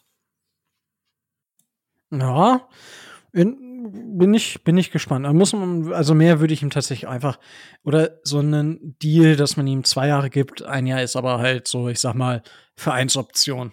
Ja, so könnte ich mir das auch vorstellen. Gut, haben wir Albert Wilson auch schon mal abgehakt. So, jetzt haben wir gar nicht mehr so viel übrig, aber es ist auch schon viel Zeit vergangen. Michael, ich weiß nicht, bei dir lande ich irgendwie immer bei den Running Backs. Der vierte im Bund, der Free Agent wird, hat auch, der ist auch zu uns gestoßen während der Saison. Philip Lindsay, von dem hatte ich mir persönlich ein bisschen mehr erhofft. Er war am Ende einer der schlechtesten Running Backs der Liga bei uns ist, oder allgemein, auch mit Houston zusammen, wenn man sich das so anschaut. Ja, ich, ich weiß nicht. Ich habe ja vorhin, was hatten wir? Salvin Ahmed, Duke Johnson, Malcolm Brown und jetzt Philip Lindsay. Wo würde Philip Lindsay bei dir stehen, Micho? Äh, vor Malcolm Brown. Okay, also als auch keiner, wo du sagst, Nein. musst du umverlängern. Ähm, das, das Problem bei Philipp Lindsay ist, ähm, auch bei ihm hat man ab und zu mal gesehen, dass er zumindest irgendwo was kann. Die Frage ist, wie gut ist er im Passspiel einsetzbar? Ich denke mal, dass, wenn ich das richtig im Kopf habe, ist Duke Johnson besser einsetzbar, aber das wäre zu überprüfen. Und ob er dann in das, in das äh, System von McDaniel passen würde, aber für die, ich glaube, drei Millionen, die er bekommt oder sowas ungefähr, ist das richtig? Drei Millionen kriegt er, glaube ich, ungefähr pro Jahr. Also da muss man deutlich runtergehen. Äh, für die Hälfte nochmal ein One-Year-Prove-It-Deal könnte man, könnte ich nachvollziehen. Also eineinhalb Millionen, aber mehr auch nicht. Und ansonsten soll er bitte schön, ne? Komm mal her, Junge, geh weg. Das habe ich ein bisschen vermisst, muss ich sagen. äh, gut. Äh, naja, na, wie gesagt, Running Backs gibt es so viele da. Philip Lindsay ist für mich kein Spieler, dem, dem ich eine Priority zuordnen würde. Weiß ich nicht. Der nächste Spieler, den ich da habe, äh, vielleicht würde Tobi dem eine Priority zuordnen. Er hat ganze 1283 Yards erworfen diese Saison. Ist nach PFF in der Offense Quarterback 20% von 880 Dropbacks als Mindestmenge. Nummer 15 von 38, sowohl Offense allgemein im Passing auch 15 von 38, äh, als Running Quarterback 19 von 38 laut PFF Grades. Damit über Tour, das möchte ich betonen, was ich für komisch halte, aber das ist halt, wie gesagt, das System von PFF. Ich habe Jacoby Brissett nicht ganz so gut gesehen und Tobi, äh, äh, nehmen wir diesen Spieler, diesen Veteran Quarterback nochmal als Backup unter Vertrag? Ich hoffe nicht. Also ganz ehrlich, äh, wenn ihr mich fragt, äh, dann ähm, bin ich eher der Meinung, dass ich äh, mir einen anderen Backup-Quarterback wünsche als äh, Jacoby Brissett, der vielleicht äh, dann nicht unter 5 Millionen Dollar im Jahr äh, haben möchte. Also da gibt es aus meiner Sicht andere Optionen, die ich eher bei den Miami Dolphins haben möchte oder sehen möchte als ähm, Jacoby Brissett. Weil, wenn ich einen Quarterback haben möchte, bei dem ich, äh, bei dem ich darum bete, dass er nicht spielt, einen Backup-Quarterback, dann äh, weiß ich nicht. Also ich hätte gerne einen anderen. Ja, gut, ich bete immer, dass ein Backup-Quarterback nicht spielt, weil wir wollen alle die besten Quarterbacks sehen. Aber gut, das ist, das ist wieder was anderes. Ähm, Michael, bei Jacoby Brissett würde ich dich jetzt trotzdem spezifisch fragen, würdest du ihn wieder unter Vertrag nehmen? Ja. Oh, warum? Äh, also ich fand, er hat seine Sache gar nicht so schlecht gemacht. Ich sehe ihn insgesamt gar nicht so schlecht wie viele andere. Und äh, sage ganz klar, Tour ist halt verletzungsanfällig. Man muss damit rechnen, dass, dass, dass äh, Jacoby Brissett ein paar Spiele machen muss. Und ganz ehrlich, da glaube ich, dass so ein erfahrener, man kann jetzt keine Wunderdinge von ihm erwarten, aber mit einem funktionierenden Scheme glaube ich, dass Jacoby Brissett tatsächlich einer, nach wie vor einer der besseren Backups in der NFL sein wird. Okay, äh, ja, ich bin, nee, ich glaube tatsächlich, dass die Zeit bei uns vorbei ist. Also, ich, nee, ich glaube, dass wir, wenn, dann einen jüngeren Quarterback nochmal nehmen oder einen anderen Veteran nehmen oder wir traden einfach für äh, Jimmy G. Ja. Alle schon Panik, Puls, was ist jetzt kaputt? Nein. Aber also ich, ich glaube nicht, dass Jacoby Brissett bei uns glücklich wird. Dafür war das, wie es gelaufen ist, vielleicht nicht optimal genug. Und man müsste ihm vielleicht auch zu viel zahlen. Also da, wie gesagt, bin ich so ein bisschen skeptisch. Ich würde eher zu Nein tendieren. Und ha. Kommen wir zu einem Spieler, wo viele sehr respektlos gehandelt haben im Endeffekt, wenn man sich die Fotos anschaut. Ähm, Will Fuller war wohl eines der größeren Missverständnisse, wenn man das so ausdrücken will. Leider schwer verletzt, muss man sagen, wenn man sich diese Fotos anschaut. Das war ja krass. Wir haben, ich glaube, vor zwei Wochen drüber gesprochen. Ja, verdammt ärgerlich. Tobi, gibt's bei Will Fuller noch, ich sag mal, das Revival bei den Dolphins oder ich sag mal, zu viel verbrannte Erde jetzt in Anführungsstrichen, aber er konnte ja nicht wirklich was dafür. Also, dass er sich verletzt hat. Und das einfach die Kommunikation da von der Dolphins-Organisation, sage ich mal, nicht gut genug war, dass man wirklich nicht wusste, woran, weil wir hatten ja auch spekuliert, was ist da hinter den Kulissen los? Ja, und da gab es aber hinter den Kulissen jetzt nicht unbedingt was. Er war einfach verletzt und man konnte es gar nicht glauben, aber man hätte vielleicht ein bisschen offener kommunizieren sollen, denke ich zumindest. Was glaubst du, wird es für Will Fuller bei den Dolphins weitergehen oder nicht? Bevor wir darüber spekulieren, ob es für Will Fuller bei den Miami Dolphins oder überhaupt in der Liga noch mal weitergeht, würde ich dem Mann einfach äh, eine gute und baldige Genesung wünschen, dass er überhaupt mal wieder Football spielen kann. Das steht ja noch in Zweifel. Wenn das dann so sein sollte, dass er wieder auf einem gewissen Niveau Football spielen könnte, was man natürlich alles überprüfen müsste und was sich dann erst zeigen müsste, dann ist entscheidend, ähm, sind entscheidend zwei Dinge bei Will Fuller. Erstens, ähm, wie sieht das aus mit seinem Wert, den er selber für sich sieht? Das heißt, wie viel Geld will er überhaupt von irgendwem haben? Also welche Gehaltsvorstellungen hat der Mann dann überhaupt? Weil äh, dass er nicht mehr zweistellige Millionenbeträge wird einlösen können, ich denke, das ist jedem klar. Ähm, und der zweite Punkt ist, ähm, was hat er vielleicht so vom von der persönlichen Einstellung in sich, dass er dass er sagt, ähm, ich habe in Miami noch was zu beweisen, ähm, ich spiele jetzt für fürs Veteran Minimum oder für keine Ahnung ein bis zwei Millionen für einen One Year Prove It Deal und zeig zeig mal allen, was ich wirklich kann. Aber da zu spekulieren, ist, ist ganz, ganz, ganz, ganz schwierig und äh, da muss man erst abwarten, wie es da mit seiner Hand und wie es mit der Gesundheit weitergeht. Da ist, da kann man ihm nur das, nur das Beste wünschen und äh, dann wird man sehen. Ich äh, befürchte aber, dass äh, er in der NFL vielleicht sogar gar nicht mehr zu sehen sein könnte. Okay, ja, da muss man einfach abwarten, würde ich jetzt behaupten. Gut, dann sind wir jetzt quasi im Grand Final angekommen, wenn man das so sagen möchte. Und zwar, ja, ihr wisst, äh, Micho, möchtest du noch was vorher zu Will Fuller sagen? Nee, aber irgendwie, ich habe jetzt hier, ich guck gerade, ich habe verschiedene Listen. Ich guck gerade, ob ich das, äh, ob ich die Leute hier irgendwie übersehe. Ja gut, von der einen Liste sind alle Spieler jetzt abgearbeitet, auf der, auf der anderen Liste. Und ich weiß gerade nicht, was mit ihnen ist habe ich tatsächlich noch zwei Spieler stehen, äh, über die wir nicht geredet haben und was mich ein bisschen wundert, wenn ich ehrlich bin. Vielleicht könnt ihr mir da weiterhelfen. Und zwar geht's bei mir um Isaiah Ford und Vince Beagle. Die sind tatsächlich auf meiner Liste nicht drauf. Auf einer Liste, die ich habe, auch nicht, aber auf der anderen Liste stehen sie beide drauf. Als, an, als äh, Unrestricted Free Agents. Das ist verrückt verrückt. Bei Vince Beagle bin ich, äh, bin ich eigentlich sicher, äh, dass wir den gecuttet haben. Deswegen taucht er bei den Miami Dolphins Free Agents nicht mehr auf, weil er offiziell äh, am Ende der Saison nicht mehr Teil der Miami Dolphins war, wenn ich mich da richtig erinnere.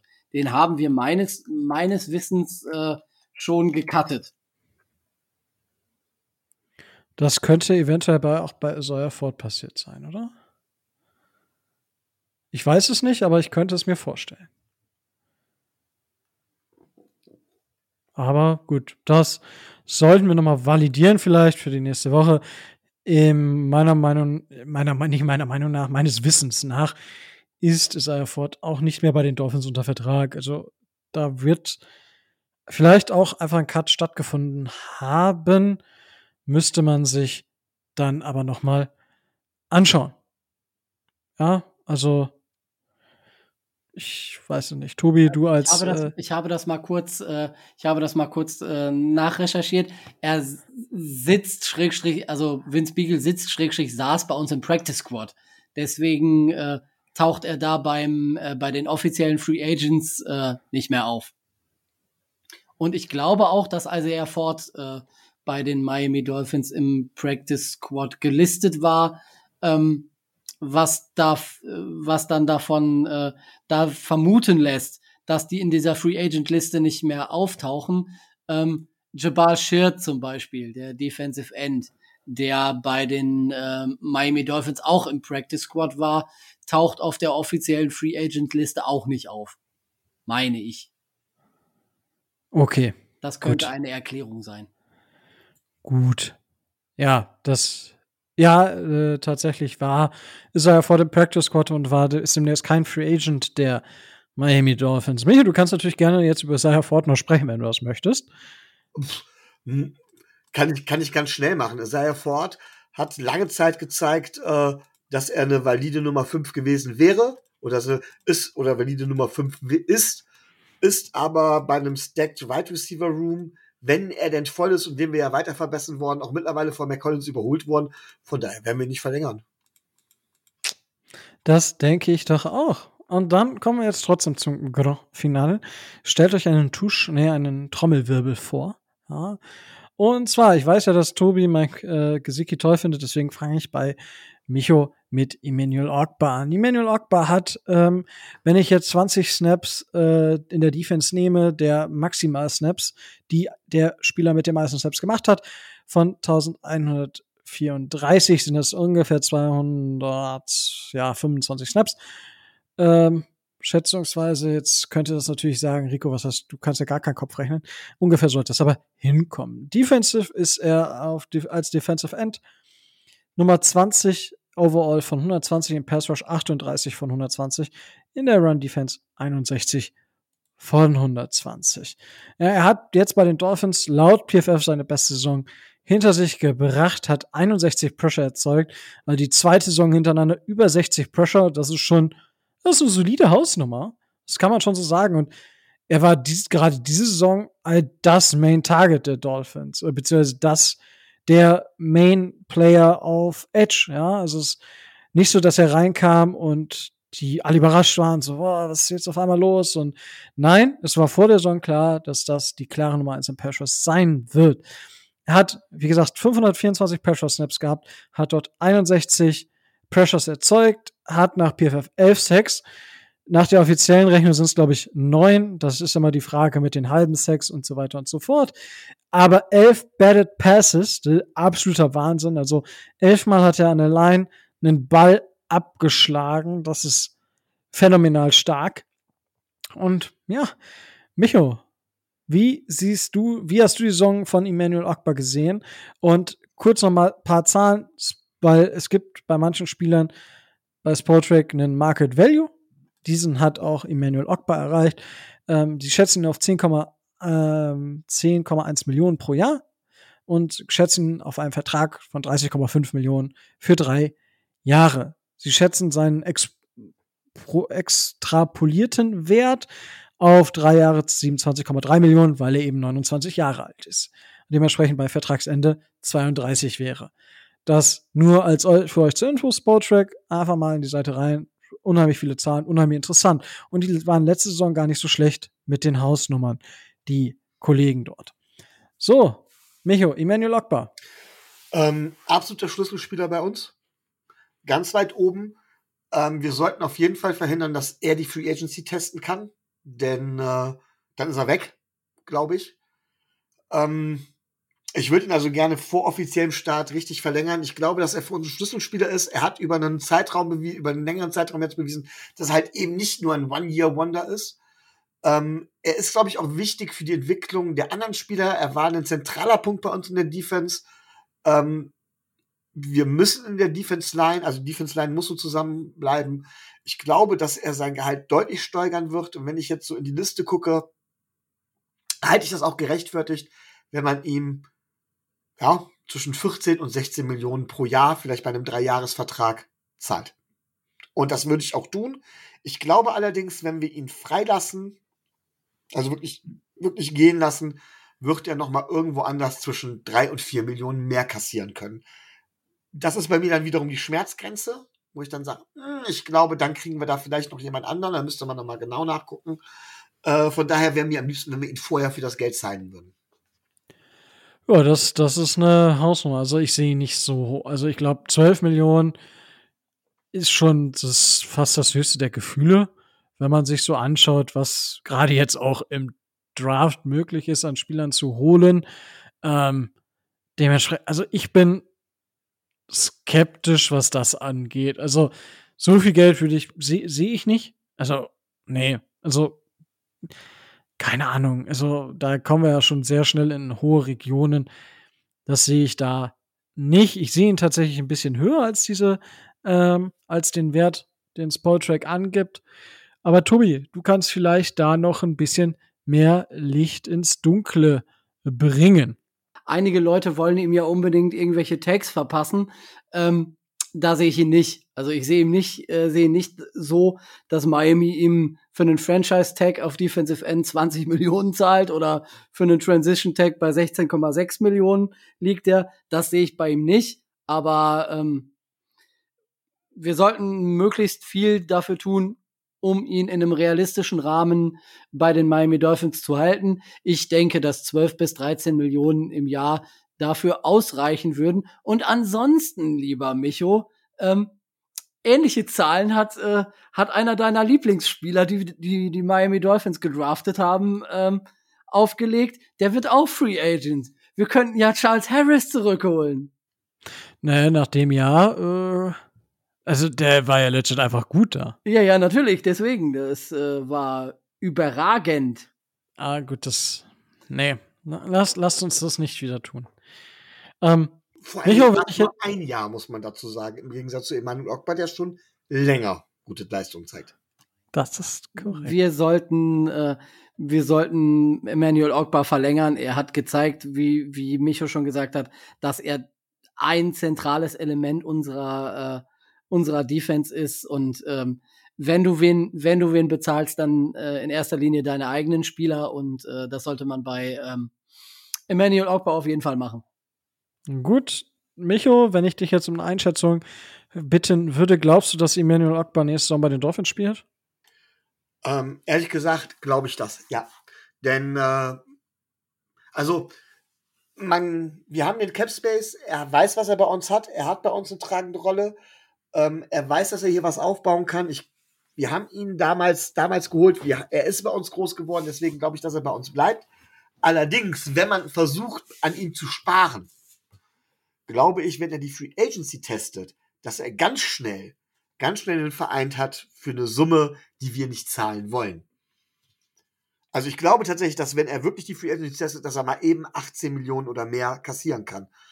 Und für so gut halte ich ihn halt auch nicht, nein. Aber ich glaube, dass er das, dass er das in bei anderen Franchises bekommen würde. Und deswegen würde ich es ganz gerne sehen, wenn wir es gar nicht dazu kommen lassen würden und ihm dann eben, ich gebe euch ja recht, diese 12,5, 13 Millionen wäre vollkommen gerechtfertigt. Aber lasst uns das Risiko nicht eingehen. Ich glaube, dafür ist er für uns persönlich so wichtig. Lasst ihm da, fang wirklich an, fangt an mit 14, 14,5. Dann schlägt er vielleicht direkt zu und testet gar nicht erst. Und wir können es uns leisten. Ah, gut. Also, ja, nee. Also, in denen, ich glaube nicht, dass irgendwer 18 oder 17 Millionen bezahlt. Da sind wir dann in Sphären der Top-Spieler auf der Position und Ogba ist gut. Aber alleine, naja, gut. Sehe seh ich einfach nicht. Ganz ehrlich, Tobi, sorry, sorry, wenn ich das mal so sagen darf, aber wenn irgendwo es heißt, von wegen, wir müssen uns der Free Agency mit einem Pass Rusher verstärken, ist so ziemlich der erste Name, der fällt Emmanuel Ogbar, weil er Free Agent wird. Ja, aber also, da, da musst du aber auch sehen, von welchen, von welchen Teams und was können diese bezahlen. Also, du, also, da muss, müssen ja mehrere Sachen zusammenkommen. Und die, die Franchises, die nicht gut waren, die, also, wenn ich, wenn ich ehrlich bin, wenn ich innerhalb der ersten 15 Picks draften würde, Ja, würde ich eher einen Edge Defender aus dem Draft nehmen, als dass ich Emmanuel Ogbar hole, weil es einfach viel günstiger ist für die, die Position. Und die Franchises, die dann da rüber sind, die haben meiner Meinung nach andere Needs in der Regel oder halt nicht den Cap Space, um einen Edge Defender für so viel Geld. Also das ist halt, ich glaube, der Markt ist einfach gar nicht so groß in dem Moment. Aber vielleicht irre ich mich auch einfach. Ich weiß nicht.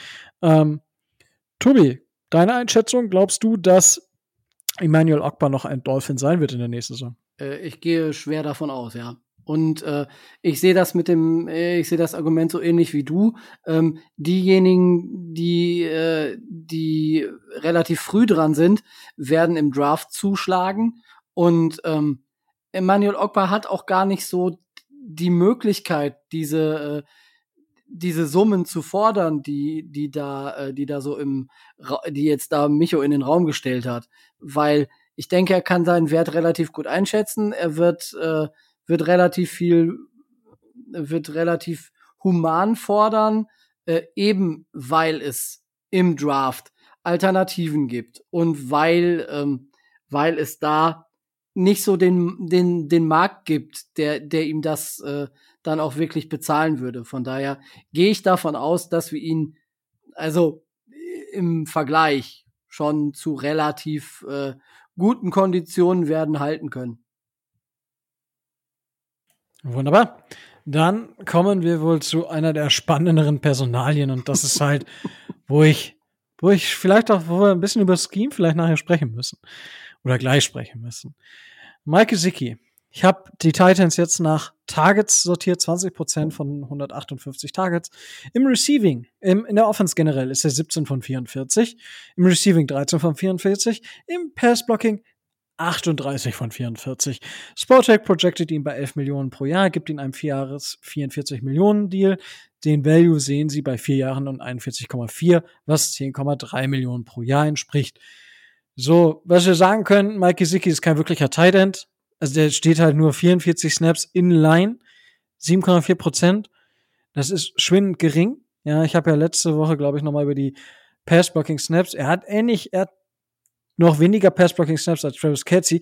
Travis Kelsey hingegen ist aber deutlich häufiger in Line aufgestellt worden und Mike Gesicki nicht. Und das ist so ein bisschen das Problem und da, da unterscheidet sich das im Endeffekt auch.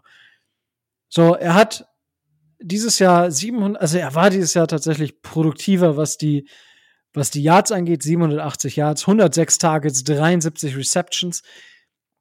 Das sind prozentual fast sein Rekord. Der Rekord liegt bei 71 Prozent aus seinem Rookie-Jahr. Tobi, was machen wir mit Mike Gesicki? Ähm, wenn du mir die Frage stellst, ob ich davon ausgehe, dass Mike Gesicki noch äh, im, in der nächsten Saison bei den Miami Dolphins spielen wird, dann sage ich klar, nein, da gehe ich nicht von aus. Weil ähm, er hat ja schon an der einen oder anderen Stelle mal durchblicken lassen, dass er sich eher als, äh, als Receiver sieht und eher als äh, eher auch mit Receiver Money bezahlt werden möchte. Wenn wir uns die verschiedenen äh, Tags für die, äh, für die Titans mal ansehen, dann liegen wir da bei ähm, knapp 9,3 für den Transition Tag, 10,8 für den Franchise Tag und ich gehe davon aus, dass Mike Gesicki ja auch lesen kann und weiß, ähm, welche Verträge in letzter Zeit für Titans veranschlagt worden, worden sind. Wenn man äh, Dallas Goddard sieht, wenn man die beiden Patriots Tight End sieht, für was die gegangen sind, dann gehe ich davon aus, dass ähm, Mike Gesicki gerne bei 12 bis 12,5 Millionen im Durchschnitt im Jahr landen möchte. Und wenn ich mir dann vorstelle, dass er in seinem ähm, in seinem in seiner Production, was so das Blocking angeht, halt, wie du schon gesagt hast, äh, Rico, halt dermaßen äh, hinten ist und auch die Offense der Miami Dolphins sehr leicht ausrechenbar macht, weil wenn Mike Gesicki auf dem Platz steht, dann ist es in der Regel kein Running, äh, kein Running Play. Dann äh, gehe ich davon aus, dass die Miami Dolphins äh, ihm nicht das zahlen werden oder ihm nicht das Angebot machen möchten, was er gerne hätte und dass er sich das dann in der Free Agency woanders holt. Ja, das, also, wie gesagt, ich glaube auch, dass das Scheme mit viel Blocking Titans, was eben dieses Shanahan-Scheme ja eher ist, das wird einfach schwierig. Ja, Mike Gesicki kann die Separation nicht erzeugen. Das, das ist schon ein Thema, wo man halt auch, ja, wo man nicht so sagen kann, auch das ist mir egal, weil es, es, es kann dir eigentlich nicht egal sein. Weil wieso sollte es dir egal sein, sozusagen? Und ja, also muss man einfach mal sehen. Aber Micho, Mike Sicki, du hast ja, äh, denke ich, eine Meinung zu. Ja, also wir sollten's, sollten vielleicht jetzt mal anders überlegen, äh, das Pferd von der anderen Seite aufzäumen. Die Frage ist, was macht ein Tight End aus? Jetzt erstmal grundsätzlich ein Tight End, nicht unbedingt immer nur den guten Tight End, sondern einen Tight End. Und der erste, das erste ist ganz klar, ein Tight End ist einer, der Inline und Outside auf, auf dem Wing aufgestellt werden kann oder im Slot, also den ich komplett an der Line of Scrimmage hin und her schieben kann, der dort alle Aufgaben erfüllen kann, sowohl was das Blocking im Run als auch im Pass angeht und was das Receiving angeht. Und da muss man eine Sache ganz klar sagen, Mike Gesicki ist kein Tight End. Weil er erfüllt diese Kriterien nicht. Was kann Mike Gesicki? Mike Gesicki ist ein Big-Slot-Receiver, also wirklich ein Receiver, der eine relativ spezifische Aufgabe hat, nämlich noch anders als Kyle Pitts, den, den man ja tatsächlich auch auf verschiedenen Positionen anwerfen kann, vor allen Dingen an der Nies äh, Contested Catches zu gewinnen, als, als, als Big Target, dann aber auch keine Yards oder sowas after Catch zu kreieren. Und ein Big Slot Receiver hat vor allen Dingen eigentlich eine große Stärke auch noch. Das ist nämlich die Geschichte, eine Red Zone Waffe zu sein und der Red Zone dafür zu sorgen, wenn das Feld eng wird, dort eine valide Anspielstation zu sein. Das ist Gesicki leider auch nicht. Deswegen finde ich, dass sich sein Wert ziemlich begrenzt. Man kann ihn nicht mit Tight Ends vergleichen, man kann ihn aber auch nicht mit klassischen Slot Receivers vergleichen. Jetzt kann man, und das hat Tobi mal gesagt, man kann sagen, wir haben ihn gedraftet, er hat eine Connection mit Tua und er hat eine gewisse Bedeutung für die, für die, für die Community. So. Wenn man das alles berücksichtigt, muss man mal gucken, und ich habe dann ja mal geguckt, was Tight Ends so verdienen und habe ihn dann irgendwo so in der Range zwischen 6 und 8 Millionen verordnet. Und das ist für mich dann auch schon an die Decke gehen, weil die Frage ist, inwieweit er in dem Scheme überhaupt gebraucht wird. Inwieweit es in dem Scheme überhaupt die Rolle des Big Slots geben wird. Auch da muss ich zu sagen, wir reden jetzt immer von dem Shanahan-Scheme, aber das ist ja das, was ich mir eigentlich wünsche. Jemand, ich wünsche mir ja eigentlich einen Coach und ich hoffe, dass wir in McDaniel so einen haben, der sagt, klar habe ich die und die Vorstellung, aber ich habe die und die Spieler und dementsprechend baue ich auch das Scheme so. So, das heißt, äh, darüber kann man noch reden. Aber, und jetzt kommt das ganz große Problem, Tobi hat es gesagt, Mike Gesicki möchte Receiver Money und mit Receiver Money meint Mike Gesicki mindestens, mindestens äh, im, im zweistelligen Millionenbereich. Ah gut, im dreistelligen Millionenbereich würde er nichts kriegen, das ist klar. Aber ich glaube, er sieht sich da auch nicht gerade bei 10 Millionen, sondern ich glaube, er sieht sich tatsächlich da höher und das ist meilenweit von dem entfernt, was er in meinen Augen wert ist und auch für die Miami Dolphins wert ist. Und deswegen glaube ich nicht, dass er da ist. Ich glaube, es könnte vereinzelte Teams geben, wo er noch das Puzzlestück ist, wo er für ein oder zwei Jahre für einen Super Run, äh, Bull Run noch dabei sein kann. Ähm, ich habe mich mit dem Gedanken, für welche Teams das sein kann, nicht intensiv beschäftigt. Ich weiß aber, dass äh, Adrian Franke zum Beispiel gesagt hat, von wegen die Buffalo Bills wären da so eine so ein Team, wo er sich das vorstellen könnte weil er halt nur eine ganz spezifische Rolle auch ausfüllt. Naja, und ähm, ich glaube jedenfalls nicht, dass er noch bei uns bleiben wird. Allerdings wäre der Gedanke da, ob man ihn da nicht irgendwie äh, ob man ihm nicht irgendwie einen Tag trotz allem verpassen könnte, um ihn dann zu tra traden, so ähnlich wie bei Jarvis Landry damals. Das müsste man dann sehen, ob da irgendwo was machbar ist. Ähm, es ist ein bisschen schade, dass der Spieler halt dann weggeht, ohne dass wir quasi was dafür bekommen. Es sei denn, er casht richtig dick ab. Wenn dann auch noch Emmanuel Ogba geht, wären wir dann ja vielleicht doch wieder in einer anderen Richtung gedanklich. Aber ähm, ja, ich sehe nicht, dass er bei uns bleibt. Ja, gut, aber ich sag mal, ein Receiver, 106 Targets, 780 Yards. Also, ich weiß es nicht. Und für Tour unter Druck war Mike Gesicki dass der Spieler, der am häufigsten angeworfen wurde. In allen anderen Positionen, also das Annual von PFF, das Quarterback Annual ist rausgekommen. On Third Down, Jalen Waddle 30 Targets. Gegen den Blitz, Jalen Waddle 22 Targets. Und in der Red Zone war Jalen Waddle mit 13 Targets das meist getroffen oder meist anvisierte Ziel von Tour. Nur unter Druck, das sind die vier Kategorien tatsächlich, unter Druck ist die vierte. Äh, da war es Mike Gesicki, der 19 Targets gesehen hatte, wenn Tour unter Druck gestanden hat. Und ja, also es ist 780 Yards, ich sag mal so ein 700, 800 Yard Receiver, zuverlässig, ist nie verletzt. Wieso sollte ich dem nicht das Geld bezahlen? Das ist so ein bisschen, muss man, die Frage soll, finde ich legitim. Die sollte man sich stellen dürfen. Und dann muss man einfach sehen, wie er in dieses Scheme passen kann. Für mich ist natürlich so ein bisschen auch die Separation, die er nicht kreieren kann, ein bisschen ein Problem. Und dementsprechend, ja, also ich tue mich schwer damit, dass ich ihm irgendwie mehr als 10, 11 Millionen geben, also 10, mehr als 11 Millionen sowieso nicht. 11 Millionen wäre schon, wo ich sage, uff, da muss aber verdammt viel frontloaded garantiert sein und nach hinten ganz, ganz wenig. Ähm, da kommt es auf die Vertragsstruktur dann an. Aber wie gesagt, wir haben auch das Geld, um uns da anderweitig zu verstärken. Ja? Muss ich Mike Gesicki 10 Millionen zahlen oder kann ich vielleicht zwei Titans für 5 Millionen oder ich hole mir ein richtiges Upgrade, Titan, der auch blocken kann für 13, 14, 15 Millionen. Wo ich dann im Top, also ich sag mal, einen besseren John Smith zum Beispiel. Ja, wäre für mich dann die nächste Frage, die man sich stellen müsste. So, Tobi, du hattest ja schon beantwortet, dass du glaubst, dass Mike Gesicki nicht mehr Teil der Dolphins sein wird. Diese Frage würde ich natürlich auch dir stellen, Micho. Ja, ich habe ich hab ja gesagt von wegen, dass ich nicht glaube, dass er Teil der Miami Dolphins wird. Aber ich glaube, wir machen einen großen Fehler, wenn wir ihn als Tight End weiter beschäftigen. So, und wenn wir ihn als Receiver beschäftigen, müssen wir ihn auch mit der Receiver-Gruppe vergleichen. Und dann müssen wir fragen, ähm, wer soll für ihn draußen bleiben? Weil wir stellen ihn dann regelmäßig als Receiver auf, weil wir brauchen dann ja, zumindest in meinen Augen, noch ein Tight End. Das heißt, willst du für ihn Devante Parker dann rauslassen? Oder Jalen Waddle? Oder einen zukünftigen Slot Receiver? Willst du also quasi mit Mike Gesicki im Slot agieren? Und da sehe ich tatsächlich nicht, dass wir ihn dann brauchen. Das ist ja das Problem. Denn nochmal, wenn du ihn als, wir können ihn nicht, wir setzen ihn nicht als Tight End ein, sondern wenn, setzen wir ihn quasi als Slot Receiver ein. Und wir brauchen aber zumindest auch, das sehe ich auch so, wir brauchen zumindest auch einen Tight End. Auch einen Tight End. Wen willst du rauslassen?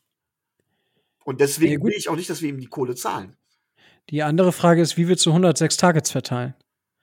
Willst du 150 Targets auf Jalen Waddle und dazu über 100 Targets auf Devonta Parker? Und Durham Smicey und tatsächlich noch andere Receiver, die wir dementsprechend dann haben. Ja, äh, was machen wir uns nichts vor? Smythe ist auch jetzt, mein Gott, den wirst du nie zu einem zu einem Receiving irgendwas wir brauchen Monster ja auch keinen machen. Receiving Tight End, wir brauchen ja einen richtigen. Ja, der Die macht seine Backs, 20. Wir werden auch mehr Runs sehen wahrscheinlich dann. Also das, Das- ist ja die Frage. Mehr, mehr Runs weiß ich gar nicht, aber auf jeden Fall anders. Die Frage ist halt, welche Bedeutung hätte ein Big Slot Receiver für uns? Welche Bedeutung hat er die tatsächlich für uns? Weil Ja, nochmal, ein Tight End ist er nicht. Aber Micho, dann hat er doch jetzt schon Leuten Sachen weggenommen. Actually. Also, wenn, wenn du sagst, er ist kein Tight End, dann hat er die ganze Zeit schon Leuten Sachen weggenommen. Äh, wir haben ihn leider als Tight End aufgestellt teilweise, was meiner Meinung nach auch, auch ein Problem unseres Schemes war, letztendlich. Naja, gut, er hat ja kaum Inline gespielt. Dementsprechend ist Ja. das ja relativ. Aber wir Aber haben also- kaum mit, zu, zu, äh, mit zwei Tight End Sets oder sowas dann dementsprechend gespielt, sondern er hat quasi den Tight Ends was weggenommen, ja. Na gut. Position. Ah, Was vielleicht auch zu erklären ist, warum wir zum Beispiel ein schlechtes Run Game haben, warum Tua viel unter Druck steht und so weiter. Nee, ich glaube, da würde ich die Online für verantwortlich machen. Gehört mit Sicherheit auch dazu, aber das ist auch ein Puzzlestück, das du nicht ignorieren kannst. Aber also, also, das ist jetzt ja gerade die letzten zwei Prozentpunkte, die du da. Ja, aber 2% sind 2%. Ja, aber wenn du. Alles wenn, zusammenfasst. Es geht ja, es geht ja jetzt nicht, es geht ja darum, wie wichtig ist Mike Gesicki für uns. Und wenn du das alles zusammenfasst, musst du sagen, nee, er ist nicht so wichtig für uns. er hat, aber er war verdammt. Also, wenn du davon aus 106 Targets halte ich persönlich für wichtig. Also jetzt nur von der, Pro jetzt gar nicht mal für die Bedeutung, ob er ersetzbar ist, aber in der letzten Saison und auch in der Saison davor, letzte Saison 106 Targets, das ist halt 106 Targets. Das ist halt eine Menge. Und da, das, das, heißt, er hat schon eine gewisse Wertschätzung bei uns. Und ich glaube auch nicht, dass Tua mit einem George Kittle weniger unter Druck gestanden hätte. Ja, also nur mal um da, um das mal so, da die Parallele zu ziehen. Also, die, die Frage, also ich sehe das ja ähnlich wie du. Also, dass, dass er diesen, diesen Wert nicht hat, aber er kann durchaus eingesetzt werden mit dem Wert, dass er halt gewisses Geld wert ist. Und da muss man halt sehen, was Slot Receiver verdienen und ob Mike Gesicki da mithalten kann. Ich sehe aber eher das Problem, dass er halt einfach durch, durch das Scheme durchfällt, weil ich meine, unser Thailand Coach hat ja schon gesagt, dass Blocken verdammt wichtig ist. Also entweder macht Mike Gesicki gerade die Masterclass im Blocking oder er bereitet sich darauf vor, äh, die Franchise zu wechseln, was ja auch vollkommen in Ordnung ist. Aber ich glaube, wir sollten jetzt die Bedeutung von Mike Gesicki bei den Dolphins mit 106 Targets jetzt auch nicht unter den Teppich kehren und ihn kleiner machen, als er im Endeffekt war für uns in den letzten beiden Jahren. Das ist so ein bisschen das Statement, was ich da zumindest oder was ich zur allgemeinen Evaluierung noch hinzufügen wollen würde. So, das war nur von meiner Seite aus. Michi, du darfst da gerne noch mal ergänzen oder ähm, Ja. Gegenrede halten. was soll ich dazu noch groß sagen? Du redest jetzt von 106 Tages absolut. Äh, wie gesagt, ich glaube, dass man die 106 Targets, wenn du anders aufgestellt bist, ein anderes Scheme hast, auch anderweitig verteilst. Definitiv, ja. Und ich glaube auch, also ich glaube auch, dass du dabei auch berücksichtigen musst, auch das zukünftige Scheme berücksichtigen musst. Und letztendlich glaube ich da, dass Mike Gesicki für uns nicht so wichtig ist. Ich habe nicht gesagt, dass er die letzte Saison nicht wichtig oder die letzten beiden Saisonen nicht ein wichtiger Teil war. Ich glaube aber, dass er in Zukunft für uns nicht so wichtig ist. Ganz einfach, weil ich glaube, dass wir uns da in eine andere Richtung entwickelt haben, in die er vielleicht auch nicht mehr so gut reinpasst. Vorher haben wir vielleicht sogar auch eher auf ihn, auf ihn Rücksicht genommen. Und ich wäre bereit, mit Mike Gesicki zu gehen, aber ich habe auch gesagt, zu welcher Grenze, zu welcher finanziell. Weil wichtiger ist er nicht. Mehr ist er, selbst wenn er mehr verdient, ist er meines Erachtens nach für uns Miami Dolphins in unserer jetzigen Situation nicht mehr wert. Das heißt nicht, dass eine andere Franchise nicht vielleicht sagt, für uns ist er gerade in dem Moment mehr wert. Und deswegen muss er gehen, glaube ich. Ja, gut. Dann haben uns da, ich denke, beide Seiten der Medaillen oder allgemein die Medaillenseiten, die Mike Gesicki hat, ähm, ja, gut beleuchtet. Tobi, möchtest du noch was hinzufügen? Nö, nö, also äh, ihr habt euch das ja schon äh, gut, gut zusammen, äh, zusammengereimt. Ich gehe davon aus, dass wir ähm, einen anderen Tight weil gerade die Tight End Free Agents, äh, da gibt es das, den einen oder anderen, wo ich sage, ja, der würde wesentlich besser zu uns passen. Vielleicht auch zu weniger Geld, als, äh, als Mike Gesicki das haben möchte. Ähm, von daher gehe ich davon aus, dass äh, wir uns da anderweitig umsehen. Davon gehe ich auch aus. Gut, Außerdem damit haben wir ta- noch Hunter Long, den sollten wir nicht vergessen, der war letztes Jahr gedraftet, also der kann auch noch eine Rolle spielen, Genau. Dürfen wir nicht weil vergessen. ja auch die die Coaches oder der Tight End Coach, äh, den wir uns da jetzt neu ins Coaching Staff geholt haben, äh, in der Entwicklung von Tight Ends und in der Entwicklung von äh, von Spielern ähm, auch schon so seine Meriten erworben hat. Also Ja, oder Hunter, meinst du Hunter Long eher- ist für mich ein Sleeper. Ja, gut. Ähm, Er hat halt noch nichts gezeigt, ne? ja, ich wollte gerade sagen, das ist jetzt aber auch eher positives Fan, Fan-Dasein, glaube ich. Die Hoffnung. Wenn man, die Hoffnung. Wenn, ich wollte gerade sagen, die Hoffnung eines Fans. ja, Ähm, ich bin da recht neutral. Ich sehe schon positive Ansätze, gerade weil wir auch den O-Line-Coach von Boston College haben, wo Hunter Long ja herkommt. Dementsprechend, ja, also es gibt positive Ansätze und ich denke auch, er kann sich entwickeln. Ich bin dabei verdammt vorsichtig. Gut, gibt es noch etwas, was wir noch besprechen müssen? Wir haben jetzt doch tatsächlich, ich hätte nicht gedacht, dass wir so lange quatschen. Ähm, aber es war mir wieder eine Ehre. Ähm, es hat mir super viel Spaß gemacht. Gibt es da etwas, was ihr sagen möchtet? Tobi, Micho? rein sportlich nicht. Ja. Gut, möchtest du sonst noch etwas ergänzen? Äh, An diesem heutigen Tag einfach nur die Hoffnung, vielleicht, dass es, äh, dass wir auch in Zukunft wieder äh, freier und unbeschwerter unserem Hobby uns widmen können, als dass wir uns Sorgen um andere Dinge machen müssen. Das wäre, wäre mir wichtig, so für den Abschluss. Ja, das kann ich so unterschreiben. Und ähm, ja, wie gesagt, mir hat das hier wieder natürlich super viel Spaß gemacht. Ähm, trotz dessen, ähm, ja, trotz der Situation. Ihr kennt das Spiel hier, wenn ihr uns unterstützen wollt, dann geht das über Patreon schon ab 2,50 Euro im Monat. Und ja, wenn ihr uns nicht monetär unterstützen wollt, dann könnt ihr das Ganze natürlich auch tun und uns überall da abonnieren, wo es Podcast gibt. Ja, und äh, gut, dann bleibt mir nicht mehr viel zu sagen als, ähm, ja, bleibt gesund, passt auf euch auf, ähm, stay tuned and fins up.